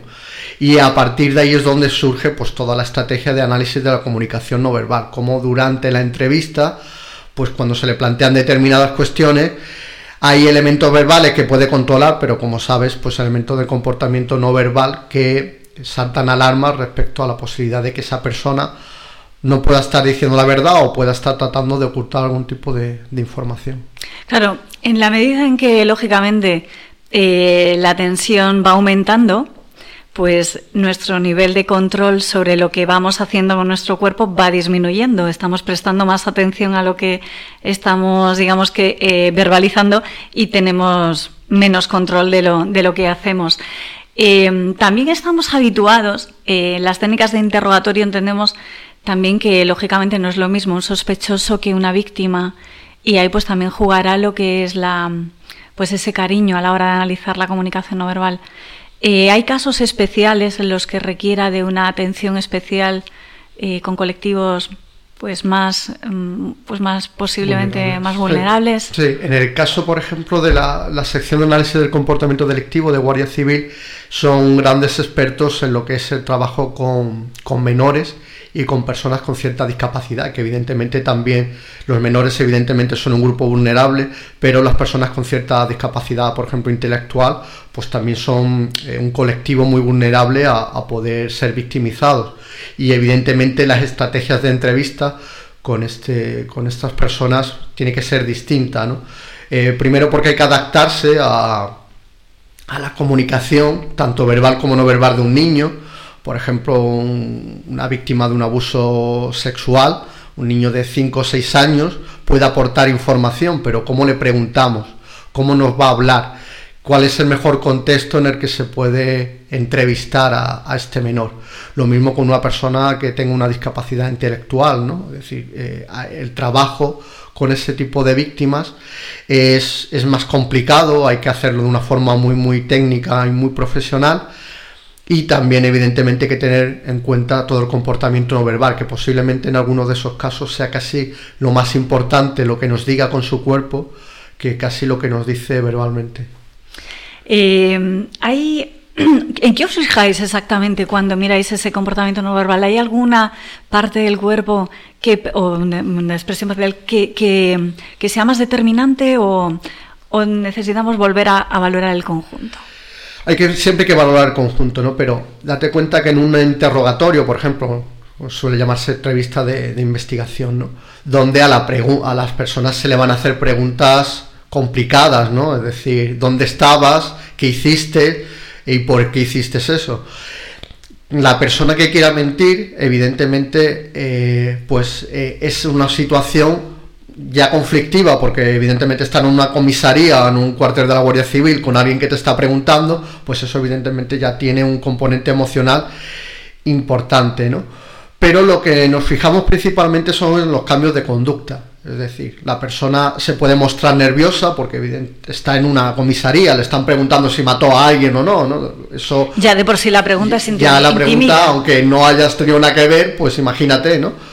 Pero lo que tratamos de analizar es si hay algún tipo de cambio en el comportamiento no verbal ante determinadas preguntas. Si yo me estoy moviendo continuamente porque estoy nervioso, me estoy moviendo continuamente, pero a lo mejor ante una determinada pregunta ese comportamiento no verbal genera un cambio, genera un gesto, una postura, una mirada que nos hace ver que ante esa pregunta o ese contenido de la pregunta, la persona ha mostrado algo de inquietud o, o, se, o ha hecho algún comportamiento que, que nosotros eh, relacionamos con, con, con la posibilidad de que esté omitiendo algún tipo de información y es ahí donde debemos seguir rastreando con esas preguntas. Son eso que llamamos ese indicio, esa alarma, dímelo, aquí puede haber una línea de, por lo menos, de, de interés a, a mayores. ¿no? Decíamos que, que también estamos acostumbrados a ver mediáticamente casos que han llegado, pues, pues ya casi a nuestras casas, eh, porque se nos presentan, digamos que situaciones no resueltas o que lógicamente entrañan pues mucho, pues mucha familia, mucha víctima y sobre todo cuando hay menores. Eh, estamos empezando a acostumbrarnos a ver a gente llorando, dando consuelo, digamos que incluso participando, y luego resulta que son, digamos que, los culpables de haber provocado el, drama. No sé si en ese sentido, yo creo, entiendo que el telespectador que está en casa, pues no va rápidamente a detectar si esa persona está mintiendo o no. Pero, ¿cómo es verdad? ¿Cómo gestionan cada vez más ese lenguaje no corporal, todas estas eh, pues individuos que, se favorecen un poco del drama familiar para ocultarse en todo este estudio. Sí, pues de hecho cada vez eh, en este tipo de casos se recurre más a, a los equipos eh, policiales encargados porque como bien dices, cada vez los malos son mejores malos. También con lo que hablabas antes de las series, es decir, las series tienen un, un componente negativo. Está, están informando, claro, son divulgativas ya casi. Sí, sí, sí, es decir, alguien ve la primera temporada de, o la segunda de CSI y ya pues, sabe que hay que ponerse guantes. Sabe que tiene que hacer, lo que no tiene que hacer y eso pues complica la labor policial. Y también pues eh, eh, el, el hecho de que personas puedan estar engañando de una forma mucho más hábil lo que hace que el trabajo policial sea mucho más complicado. Y ahí volvemos a utilizar el comportamiento no verbal como una estrategia en el que, como sabes, es la parte menos controlable. Yo puedo controlar lo que digo y puedo llorar y puedo parecer que estoy triste ante la desaparición eh, de un menor, ¿no? Eh, estoy recordando el caso de, de, del niño Gabriel, ¿no? Pero luego hay determinados gestos que no son compatibles, por ejemplo, con la, con la tristeza. ¿no? Yo siempre pongo el caso paradigmático de la expresión eh, facial en el caso de la madre de Gabriel y de Julia Quesada, ¿no? como ante una misma situación de tristeza, la expresión facial es completamente distinta. Tú ves la, la, la imagen de la madre y es una expresión eh, facial completa de tristeza, ¿no? cosa que no se daba en el caso de, de Julia. Sí, ahí es difícil identificar la culpa, la vergüenza de incluso microgestos de, de alegría o de alivio, que a veces son los que más, los que más delatan. Eh, ¿El engaño forma parte de vuestro proceso? ¿Lo tenéis interiorizado como que está ahí? El engaño en el ámbito, digamos, judicial y forense es una parte, un elemento que está siempre presen- presente. Antes hablaba del trato a las víctimas. Las víctimas también muchas veces pueden engañar, es decir, pueden no ser víctimas y eso es un elemento con el que siempre hay que trabajar. Eh, los, los malos mienten continuamente, muchas veces porque quieren mentir y otras veces porque quieren ofrecer una imagen, una, versión distorsionada, ¿no? Con lo cual la mentira siempre está presente y la detección de la mentira o tratar de, encontrar indicadores que te hagan ver que la persona nos está mintiendo es un elemento con el que hay que trabajar en el día a día en una investigación. Eh, no sé si nos puedes contar.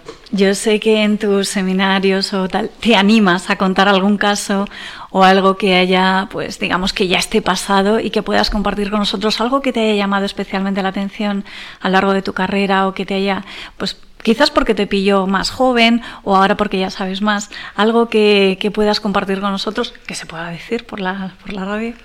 No, bueno, pues más que eh, teniendo en cuenta un caso muy reciente que, eh, que ha tenido mucha repercusión mediática, como el caso de Diana Que, el trabajo en este caso que hicieron la sección de análisis del comportamiento delictivo, me parece que fue un, un- un elemento clave para el gran problema que nos encontraba en este caso, que era en- que apareciera el, el cuerpo de Diana. ¿no? Y, y sí me gustaría reflejar ese, ese gran trabajo que hacen los, eh, los miembros de, de ambas secciones, tanto en, en Policía Nacional como en Guardia Civil, ¿no? Cómo perfilaron en este caso la figura de Abuin, de, del chicle, ¿no?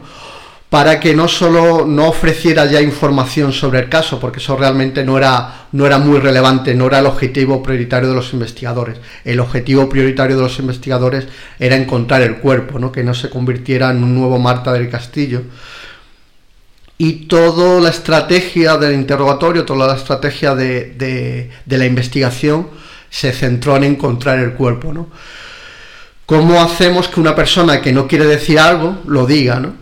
Y ahí es donde entra en juego pues estos miembros de la sección de análisis de comportamiento delictivo que perfilaron al chicle, que trataron de buscar cuál es la tecla que hay que pulsar para que esa persona cuente algo que no tendría que contar, incluso que contarlo le, le incrimina todo mucho más, ¿no? Y esa labor me parece fascinante porque permitió algo que, podría haber no ocurrido, ¿no? Sí, un caso abierto eternamente. Eh, hay, tú lo has comentado durante el interrogatorio, que es fundamental y es clave el poder estar analizando esos comportamientos. Hay gente que se preguntará que qué credibilidad le dais al polígrafo, que sabéis que, bueno, pues que también lo vemos en las series, en las películas, que a la, a, también le da mucho miedo el, pues le vamos a hacer un polígrafo, que se atreve a pasarlo, ¿no? Y efectivamente la gente pues tiene sus, no lo quiero pasar porque me va a pillar. ¿Hasta qué punto es una técnica fiable? Eh, desde el punto de vista científico no es nada fiable. Eh, es cierto que se utiliza en el ámbito anglosajón, incluso Latinoamérica, se utiliza incluso en procesos de selección. Desde el punto de vista científico, pues eh, está bastante claro que no, eh, no, no, tiene un aval, un aval científico, porque eh, relaciona algo que puede parecer que está relacionado, pero que de cierta forma eh, no lo está, como es eh, las respuestas fisiológicas con la mentira. Es decir, se supone que cuando tú mientes, pues vas a tener una serie de respuestas fisiológicas anormales. Va a aumentar el ritmo cardíaco, va a aumentar la sudoración, y eso es lo que mide el polígrafo. Pero eso ocurre siempre que mientes. Hay determinadas conductas que puedan hacer que tú aumentes esa presión, esa tasa cardíaca o esa sudoración y no estén relacionadas con la mentira. Por eso el, el, polígrafo funciona, pero puede funcionar, pero porque el analista que lo está manejando sea capaz de darse cuenta de eso. Es decir, si tú eres un eh, culpable de algo y te dicen vas a pasar el polígrafo, te vas a poner muy nervioso porque te crees que el polígrafo funciona y, y realmente ese nerviosismo. Lo, recuerdo un caso en México en el que eh, un fiscal investigador eh, cogió una, algo como una PS4, una, máquina de estas de juego con unos cables y a una persona que no sabía lo que era un polígrafo, que no lo había visto nunca, le dijo, toma con tus manos estos dos cables, esto es un polígrafo, si mientes te, te- te lo va a detectar, ¿no? Y estaba cogiendo simplemente los joysticks de una PS4 y él pensaba que estaba ante un polígrafo y le empezó a hacer preguntas hasta que la persona lo soltó, empezó a llorar y contó todo. Es decir, el polígrafo ahí funcionó. Es que no es un efecto polígrafo. placebo en positivo. Claro, entonces dicen, ese es- esto te va a curar y te lo crees. Claro, es, es lo que puede hacer que funcione el polígrafo, pero más allá de lo que es la, la técnica en sí, que no tiene ninguna validez científica. Comentabas antes eh, temas internacionales como México y demás, porque vosotros trabajáis también en otros países, no solo en España, y os preocupáis de hacer esas mejores prácticas o puestas en, en común de lo que está sucediendo y casos reales, como es el próximo congreso que tenéis eh, previsto organizar dentro de la Fundación Behavioral Law. Eh, ¿En qué edición estamos ya? La, En la cuarta. en la cuarta.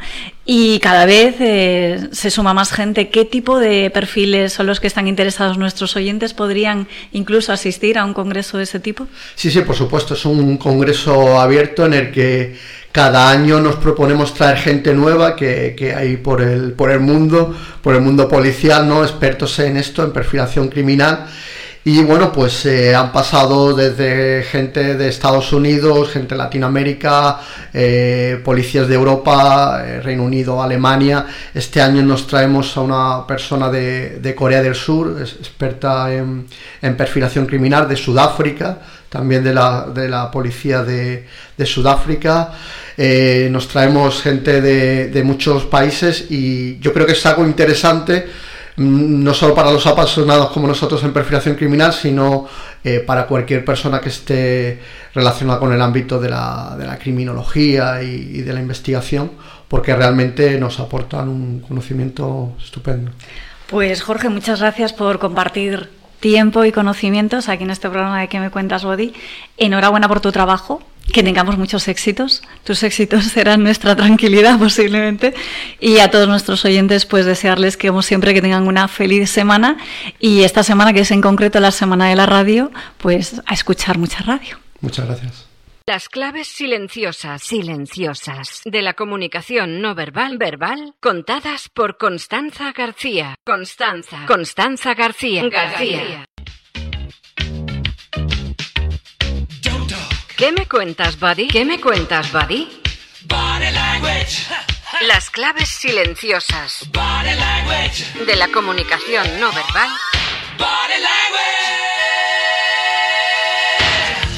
contadas por Constanza García. Estos son tus canales de comunicación. Por Twitter, arroba más que una radio. Por WhatsApp, 648-550-456. Y por correo electrónico a través del mail contenido arroba más que una radio.com. Más que una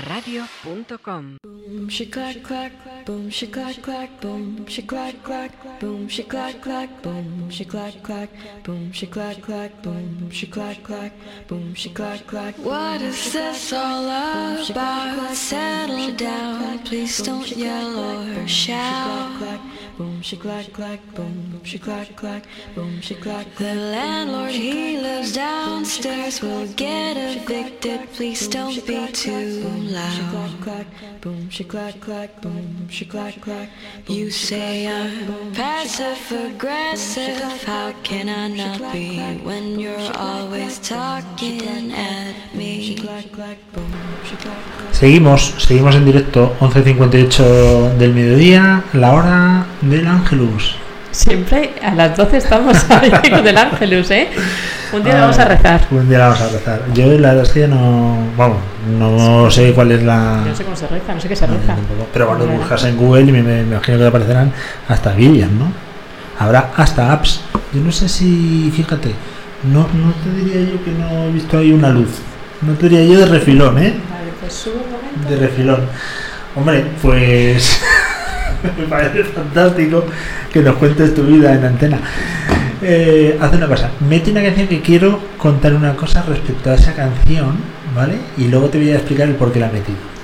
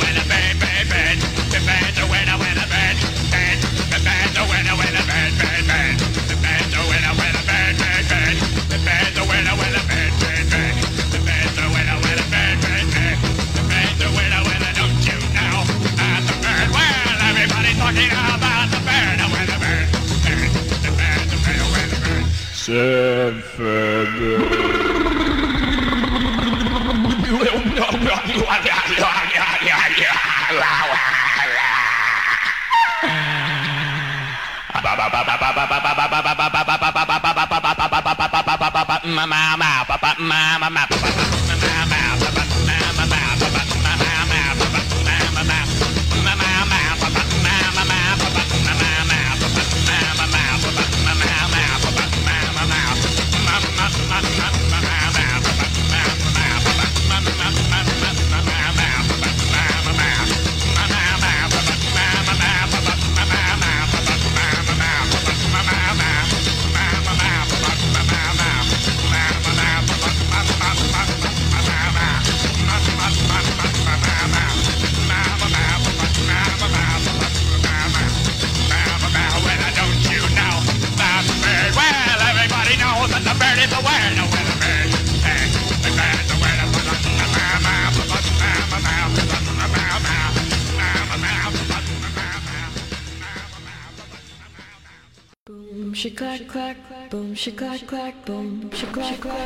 Bueno, 12 y 3 minutos del mediodía, ¿verdad? ¿Verdad? Eh, de este día 13 de febrero, jueves, jueves 13, que hemos investigado y no hay ninguna cultura en la que sea un día malo para nadie, ¿verdad? De mala suerte, ¿no? mala Malo suerte. será. Para algunos seguro que es un mal día, va a ser pero un mal bueno. día para algunos seguro, desgraciadamente, pero bueno, intentaremos que sea para los menos. Esa canción que poníamos es la de la chaqueta metálica, porque vamos a tener aquí dentro de dos semanas o tres, ahora mismo no me, no me lo sé de memoria, pero viene el coronel Ángel Gómez de Ágreda con un escritor y Ah, crítico de sí. cine bélico. Sí, sí, sí, es verdad. Con Dentro lo de cual- tres semanas yo creo que es, ¿no? Tres Sí, es, será, es sí. tres semanas seguramente. Y bueno, ya lo anunciaremos por las redes sociales, pero es que a mí me encanta el cine bélico. Y la chaqueta metálica a mí me apasiona. Dicen que es eh, una de las mejores. Ahora vamos a preguntar también a nuestro invitado, que tiene pinta de ser bélico también, cuál es la que más le gusta. ¿A quién tenemos hoy? En el- Bueno, a quien ha llegado por los pelos, por cierto. Que eh, ya pensamos que no venía. ya estábamos metiendo música. Pues tenemos en el estudio a Arturo González McDowell, que es el vicepresidente de la Asociación Española de FinTech y Surtech, es miembro de la Asociación Europea de Terceras Empresas Proveedoras, socio de Bultaco Motors, presidente y CEO de Eurobytes y CEO de Banconecta. Nos has mirado un poco mal. ¿Hay algo que esté mal en esa biografía o está todo bien? Eh, bueno, el eh, es Eurobits, ¿no Eurobytes? Perdona, llevo toda la mañana. Llevo toda la supondría multiplicarnos por 8, lo cual no está mal. Me mato. Porque un byte son toda 8 la bits. mañana Pero diciendo. bueno, eh, se agradece. y bueno, y Ba- Banconecta no es una empresa en sí misma, es una marca de, es una marca de, de, de Eurobits, ¿no? Jolín, pues llevamos toda la mañana, por eso se ríe Conchi y me mira mm, con una forma muy asesina, porque llevamos toda la mañana yo corrigiéndola digo, es Eurobytes. Yo Y hice además- Eurobits y él Sí, sí, Eurobytes. es Es Eurobytes. Pues hay que hacer ahí Eurobytes corregirá. una labor de marketing más aguda, ¿eh? porque en el Sí. mercado hablamos mucho de vosotros y muchos os conocen por el Eurobytes. Bueno, y como digo, es multiplicar por 8, con lo cual no está mal. Oye, una persona, por cierto, ¿te gusta el cine bélico? Sí, sí, la verdad es que sobre todo cuando era cuando era jovenzuelo eh, me gustaba mucho y antes hacías la pregunta, bueno, pues eh, eh, como estamos de un poco ahí de tristes efemérides, aunque Sí. que, eh, Kirk Douglas eh, Sí. murió hace hace unos días, eh, aunque quien pudiera llegar a los 100, a los 103 años, ¿no? Pues la, la película Senderos de Gloria Ajá. Es una, es una magnífica eh, película de cine bélico, aunque tiene mucho de, de, de- de drama más que de cine Sí. bélico, ¿no? Sí, El- la- el- la exploración de los caracteres y tal. Pues hablaremos, hablaremos de ella con nuestro experto en cine bélico dentro de tres semanas. eh, lo diremos de tu parte. Eh, bueno, eh, lo que nos has dicho de Arturo es que es campeón del mundo del Ironman en Hawái, o por lo menos lo está intentando, ¿no? No exactamente, no exactamente, no. El, el- yo eh, eh, a lo que apuntas es a que hago triatlón eh, y lo hago competitivamente dentro de mis capacidades y mis limitaciones. Pero el Ironman no es plato de mi gusto. No, Eh, es eh, el- eh, demasiado largo. El, esfuerzo al final eh, no se mide por la duración. Una carrera, eh, cuanto más corta es, más intensa es. Entonces, Mm. otro tipo de sufrimiento, ¿no? Se sufre más durante menos tiempo y en una carrera más larga, pues el nivel de intensidad es más bajo, pero, pero por contra estás más tiempo compitiendo, ¿no? Y a mí me van más distancias. Yo lle- llego hasta medio Ironman. Que no está mal, no está Son- mal, es lo que te iba a son decir. cuatro horas y pico eh, compitiendo, no está mal. No está mal, está a- mí madrugar para mm, competir y terminar a la hora de comer está bien. Ya terminar a la hora de cenar se me hace muy largo. Sí, sí, desde luego. Oye, cuando nos metemos en Eurobits, Conchi, te lo he dicho 20 veces, Eurobits, eh, vemos que es eh, del mundo del fintech, mm, si no la mejor, en un top 3 de las mejores empresas de tecnología del sector, sin duda.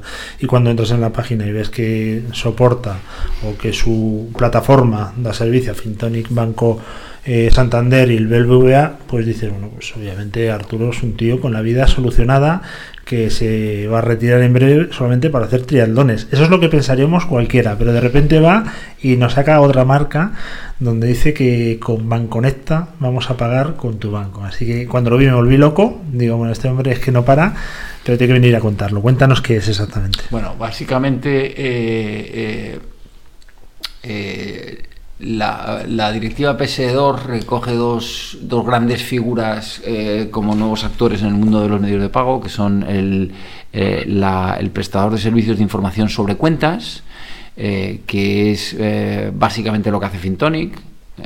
Fintonic hace más cosas, pero, sí. pero el servicio regulado que, que- que presta Fintonic o que presta el, eh, BBVA eh, cuando dice tráete tus, ban- tus otros bancos a, a la mejor app del mundo, pues es un servicio de información sobre cuentas, es un servicio por el cual eh, eh, eh, el, el informador accede con, con permiso del usuario, obviamente, y con las debidas medidas de seguridad, accede al resto de bancos eh, del, del usuario y se los muestra en un mismo sitio ¿no? para, para poder gestionar mejor tus finanzas. ¿no? En el caso de, de Fintonic no es otro banco, sino son los bancos, porque Claro. Fintonic, como sabéis, no es, no es un banco. ¿no? Y a partir de que tienes la información, pues se pueden hacer un montón de cosas, ¿no? como hacer eh, conocer la capacidad crediticia del usuario y darle un, un crédito en mejores condiciones, eh, a veces pues créditos que te ha rechazado el banco eh, pues otra empresa te los puede dar, etcétera, ¿no? Y hay un segundo servicio que es el servicio de iniciación de pagos, mm, mediante el cual el, prestador del servicio eh, pues se conecta al banco y ejecuta una transferencia eh, de nuevo en nombre y por cuenta del usuario, es decir, con los debidos permisos y siguiendo todas las medidas de seguridad. Eh, y entonces esto es una, uh, un, medio de pago que puede eh, posicionarse como alternativo al pago con tarjeta en diferentes eh, entornos. ¿no? Entonces, como he dicho, las dos figuras son reguladas, eh, se requiere una licencia eh, por parte del Banco de España y en el momento en que obtienes la licencia, pues eres una entidad supervisada. Supervisada, ¿qué quiere decir? Pues que te supervisan, que te vigilan, que, que se aseguran periódicamente de que estás haciendo todas las cosas bien, lo mismo que hace el Banco de España con los bancos. Entonces es una eh, actividad completamente segura. Eh, en el caso de Eurobits tenemos eh, licencia de, información sobre cuentas desde julio del año pasado. Somos la primera compañía en, en España en obtenerla y desde diciembre se nos ha comunicado que tenemos también la licencia para la, la- la iniciación de pagos. ¿no? Entonces, eh, mediante este servicio, al final lo que tú le das al, al usuario es una interfaz para que él escoja eh, el banco con el que quiere pagar y eh, realice una transferencia. Entonces, eh, tiene las mismas medidas de seguridad que una transferencia hecha desde tu banco directamente, es decir, se te va a pedir usuario y contraseña, con los nombres que cada banco le dé, Sí. pero usuario y contraseña. Y además en el momento de, eh, de ejecutar la operación se te va a pedir pues un segundo factor, que típicamente va a ser un, un, un, eh, PIN que te han enviado al móvil, en algunos casos es una combinación de un PIN al móvil y una tarjeta de coordenadas, es decir, el sistema eh, de segundo factor que cada, que cada banco eh, escoja. ¿no? Y entre medias, pues lo que hacemos es informar al, al- al que va a pagar de las cuentas desde las que puede pagar y opcionalmente mostrarle el saldo de cada cuenta, ¿no? Pues eh, si tienes tres cuentas en el banco, pues ves el número de cuenta y muchas veces no te acuerdas cuál es cuál, ¿no? Pero dices, ves la cuenta y ves el saldo y dices, ah, eh, esta, quiero pagar desde esta, ¿no? Entonces te facilita mucho, mucho la labor, ¿no? Eh, entonces, eh, esto tiene muchos casos de uso. Eh, el, el- el- el primero y más obvio es para pagar en el comercio electrónico. Vas a, a- a- a una tienda de comercio electrónico, MediaMarket, por ejemplo, Sí. y, y- y además de poder escoger pagar con tu tarjeta de crédito, pues dices, quiero pagar con mi banco. Entonces, una de las grandes ventajas que tiene este servicio es que prácticamente todos los adultos españoles eh, eh, podrían eh, pagar sin hacer nada. ¿Por qué? Porque pues, prácticamente todos los adultos españoles están bancarizados, tienen una cuenta corriente y, y- y- y- y- y pueden pagar eh, desde ella. ¿no? Pero además de este caso de uso, ha- hay otro caso de uso que lo habréis visto en, en BBVA, es decir, paga desde tu otro banco sin salir de BBVA. Sí. ¿no? Es decir, lo que permite esto también es eh, cuando estás en un contexto de un PFM en el caso de particulares o un BFM en el caso de empresas. No sé si son acrónimos que la gente conoce. Te lo iba a decir ahora mismo. Es Estoy viendo a Conche sudando un poco. FFM es el, el- el- el- el acrónimo inglés de gestor de finanzas personales. eh, Un y- Fintonic. y- y un Fintonic. Y BFM es el acrónimo inglés de gestor de finanzas para empresas. ¿vale? Entonces, en ambos casos tú vas a tener una serie de cuentas que ya has dado de alta. eh, y que se están actualizando permanentemente, típicamente por la noche, con todos tus movimientos, pues para darte una serie de, de funcionalidades. Entonces tú puedes decir, oye, yo quiero hacer una transferencia desde esta cuenta. Eh, y puedes hacer una transferencia de esa cuenta a otra cuenta que tengas dada de alta en el, en el gestor de finanzas personales o de empresa, o a la cuenta de un tercero. ¿no? Entonces, sin irte al banco, desde, Sí. desde, desde el, el, la- el- el sitio en el que estás en ese momento, puedes realizar el pago de una, de una, una operación. Pero vosotros siempre habéis sido B2B, habéis ido Sí. dando servicio a empresas y ahora os habéis metido en el fregado de dar servicio al cliente. Sí, eh, con, con un- con un- hacemos las dos cosas. O sea, Eurobits eh, eh, eh, ha lanzado dos servicios. Por un lado, Banconecta, que es un servicio de marca eh, final, es decir, Sí. eh, el, el usuario eh, final eh, puede tener acceso a ello, eh, y es, es un servicio B2C, pero con limitaciones que ahora, que ahora comentaré. Y luego hemos lanzado simultáneamente un servicio que se llama Paybits, que es un servicio que permite eh, a un tercero, ya sea con su propia licencia, Sí. típicamente si lo utiliza un banco, pues utilizará su propia licencia, eh, o bien para una empresa que no tenga licencia, eh, utilizando la nuestra, pues acceder a ese servicio pero con su marca. Les ponemos un API eh, y, y- y- y a través de ese API pues puede eh, gestionar eh, que sus usuarios puedan iniciar pagos eh, desde las- los bancos en los que en los que tienen cuenta. ¿no? Entonces ahora matizo el tema de ser un servicio B2C. Sí. Es, es un servicio B2C literalmente porque lo es, pero eh, eh, inicialmente España es un país que tiene una gran eficiencia en el, el medio de pago con tarjeta. Es un, un servicio de pago extremadamente generalizado con unas tasas de intercambio muy bajas. Es decir, es muy barato para un comercio aceptar un pago con tarjeta, cosa que no sucede en otros, en otros países teóricamente más avanzados. Eh, entonces, eh, en, en el cortísimo plazo es complicado eh, que, que este medio de pago, eh, ya sea proporcionado por Eurobits o por quien sea, se extienda para pagar, hacer compras de, por importes pequeños. Sin embargo, hay muchos entornos donde la tarjeta no llega o donde no es tan eficiente, entonces ahí eh, tiene todo el sentido del mundo eh, lanzar un servicio con marca propia. Estoy pensando en, en- en casos de uso, pues como por ejemplo eh, agencias de recobro, donde eh, una agencia de recobro tiene que quiere recuperar una deuda de alguien que por las razones que sea no pudo pagarla en su momento y, y con mucha frecuencia esa deuda va a ser superior al importe máximo de una tarjeta de crédito.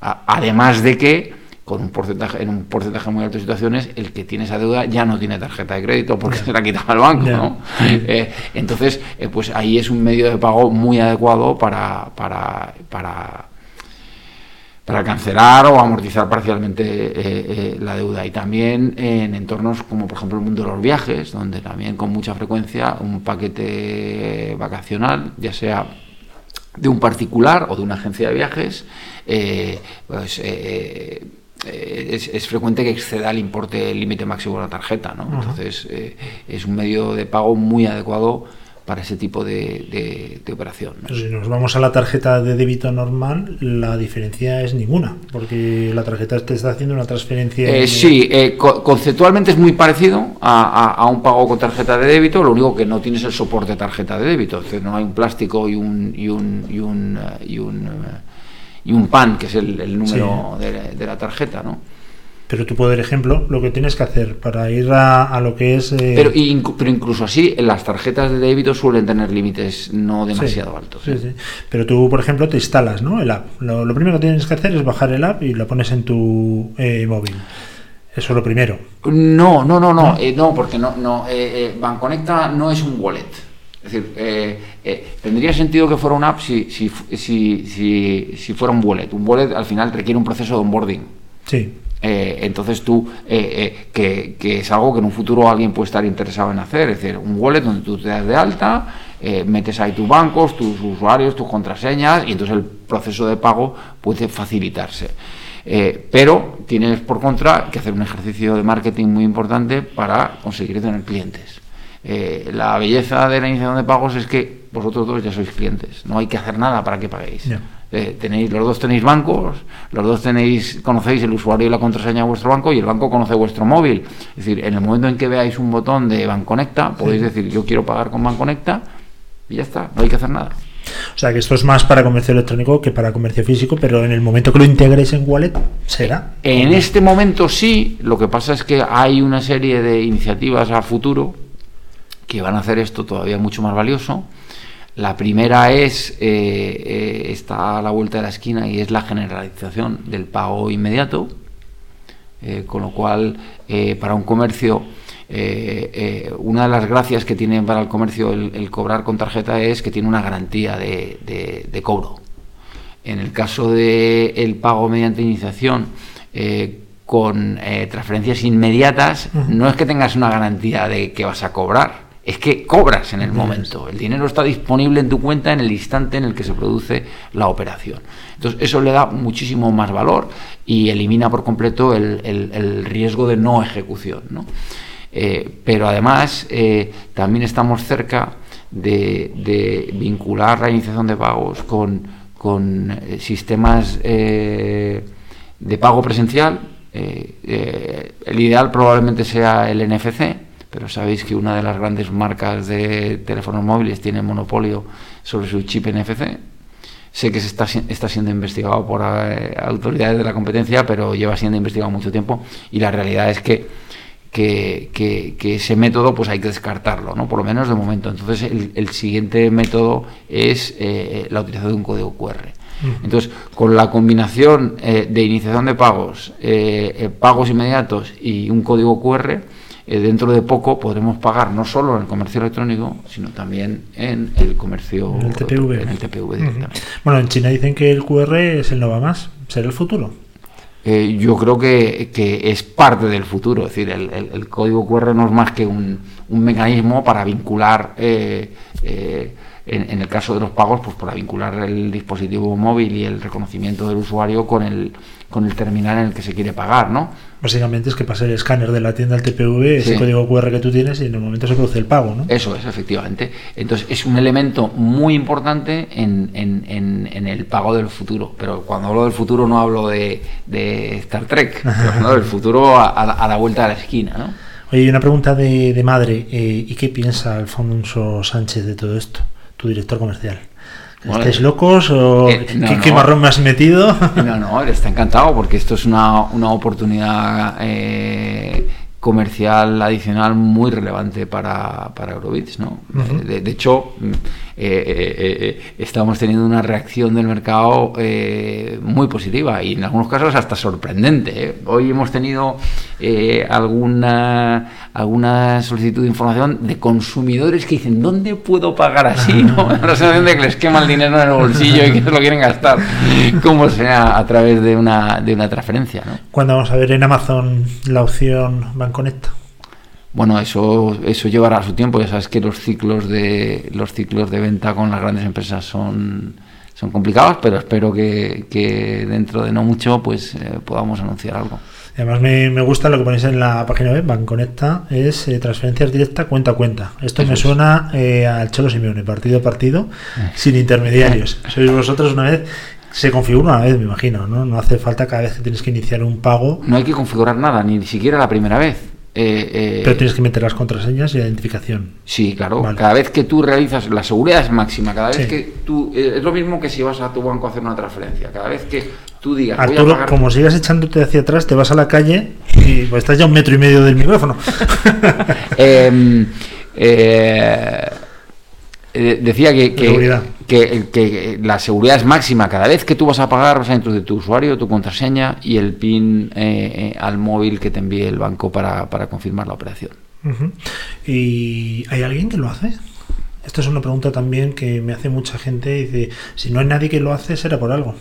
Eh, bueno, vamos a ver, eh, esto es, una, es un tema que, que- que tiene su complejidad, que hasta que ha sido una actividad regulada ha habido un juego eh, eh, de eh, gato y ratón entre los bancos y los que ofrecían este tipo de servicios.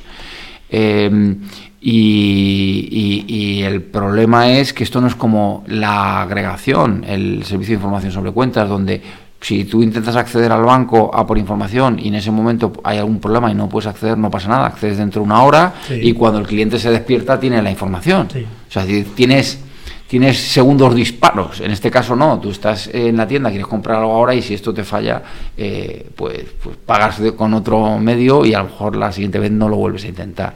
Ahora, eh, al ser una actividad regulada, esto obliga a los bancos a que no pongan obstáculos eh, a los que prestan este servicio y, y además les obliga a, a no solo a no poner obstáculos, sino a publicar una interfaz eh, que facilite a los que ofrecen este servicio pues eh, realizar la operación. Cuando hablabas antes de realizar la transacción o la transferencia, decías, la recibe en el momento y tiene el dinero, no como la de tarjeta, pero entonces estamos o suponemos que es una transferencia inmediata. Eh, vía- cuando lo sea. La transfer- las, las transferencias inmediatas todavía no, la- mejor dicho, las transferencias inmediatas gratuitas todavía no se han generalizado en todos los bancos. Hay bancos que ya los tienen, como por ejemplo Bankia, eh, pero hay otros donde todavía el coste de la transferencia inmediata es, es- relevante y por lo tanto eh, todavía no tiene sentido para esos bancos eh, utilizar la transferencia inmediata. Pero, pero hay una em, intención política muy clara del Banco Central Europeo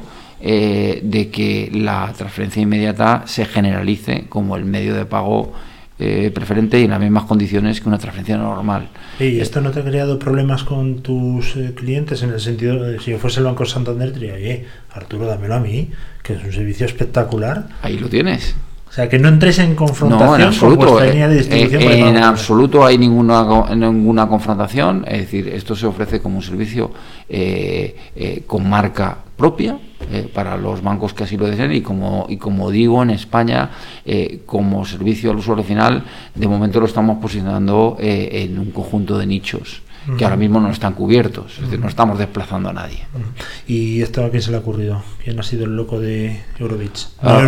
¿eh? Eh? Bueno, esto tiene, esto tiene distintas fases. Eh, a ver, eh, eh, lanzó un servicio de lo que hoy se llama iniciación de pagos en el año 2004, cuando nacimos. Eh, eh, si no me equivoco, o sea, puedo decir con toda seguridad que fuimos los primeros que lanzamos información sobre cuentas. Eh, Sofort de Alemania nació no mucho después, pero yo, yo, yo me atrevería a pensar que fuimos los primeros en Europa en lanzarlo, pero en aquel momento el mercado estaba muy lejos de estar listo eh, se veía como algo de mucho riesgo el, el hacer un, un pago de un banco a otro y qué pasaba si el dinero no llegaba, de quién era la culpa, del banco origen, del banco destino o, o del iniciador.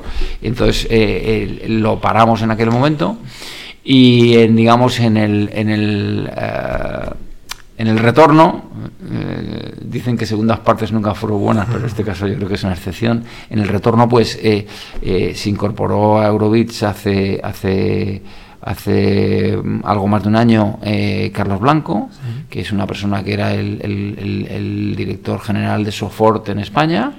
Y pues es, eh, ha sido una persona clave en, en ayudarnos a arrancar este servicio. Obviamente le hemos incorporado porque había una intención de ofrecer un servicio como este, ¿no? Eh, entonces yo diría que es una cosa eh, que se nos ha ocurrido eh, más o menos simultáneamente a Eurovich en su conjunto y a él en, en- en particular. La verdad que me parece un producto estrella en el que si yo fuese banco te lo estaría quitando las manos y con una exclusividad de que me dieses, te pagaba lo que fuese. Porque me parece una forma de atraer eh, clientes y tener información espectacular. Está muy bien pensado, la verdad. Eh, Banconecta, va con tu banco en banconecta.es y bueno, si es de Eurobits obviamente va a ser lo mejor del mundo. Yo es que tengo una fe ciega en vosotros, ya lo sabes. Muchas Es gracias. absolutamente para mí la mejor empresa de tecnología que hay en España y muchos ahora me estarán escuchando en la competencia pero ¿qué dices? si yo estaba ahí más que en la radio lo sé y te quiero pero también tengo mi opinión. No puedo no puedo ocultarlo. Que ha sido un auténtico placer y Placer mío. espero verte la próxima vez pero no para hablar de fintech ni tecnología ni de banca para hablar de tu podium en el próximo Ironman ¿te parece? Pues encantado. Pues ponte a Oye, entrenar fuerte, ¿eh? Y a- hablando de fechas, el 13 de febrero es un día magnífico, Ah. porque es la víspera de mi cumpleaños. pues oye Felicidades anticipadas. y felicidades enamorados bueno bueno Claro, yo nací enamorado. regalo doble vas a tener y hoy es el día de la radio, que lo sepas. Así que felicítanos a nosotros, ¿no? Pues felicidades a la radio. Y y, a más que una radio. eh, por partida doble. Que ha sido un gustazo, como siempre. Y ponte a entrenar fuerte, ¿eh? O sea, no, no te dejes liar por los negocios, que entrenar siempre hay que sacar tiempo. Nos vemos, Claro Arturo. sí. Nosotros hacemos una pequeñísima pausa y nada, recta final ya, ¿verdad, Conchi? Sí, ya viene Pablo Gorge. Ah, pues es verdad, me está dando la puerta. No hay recta pues, final. pues venga, casi que nos vamos a despedir Directamente directamente, ya ¿verdad? hasta el- sí, hasta el nos- martes. Nos despedimos hasta el martes. Recordamos que el lunes es que estamos en el Goloso dando tiros con los tanques y, bueno, No hay pues programa. eh, no hay programa. Yo espero venir de una pieza. A mí me lo ha prometido el coronel. Yo soy muy torpe, eh, Arturo, y soy capaz de meterme en un tanque y disparar. Ya te lo he dicho, además, me son unos kilos, yo no sé cómo voy a entrar ahí. Pero bueno, va a ser muy divertido. Hacemos desde allí el programa, lo que pasa es que no lo vamos a hacer en directo porque nos han metido en un búnker Ya. bueno. directamente. Pero bueno, lo, lo emitimos el lunes siguiente. Nada más, nos vemos la semana que viene. Un fuerte abrazo.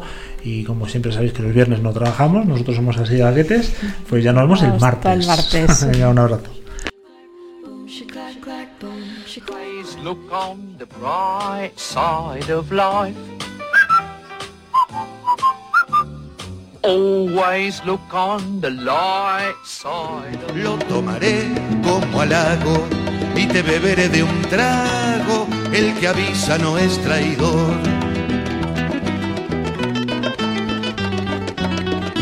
El que avisa no es traidor. El que avisa no es traidor. En directo cada día en másqueunaradio.com. Másqueunaradio.com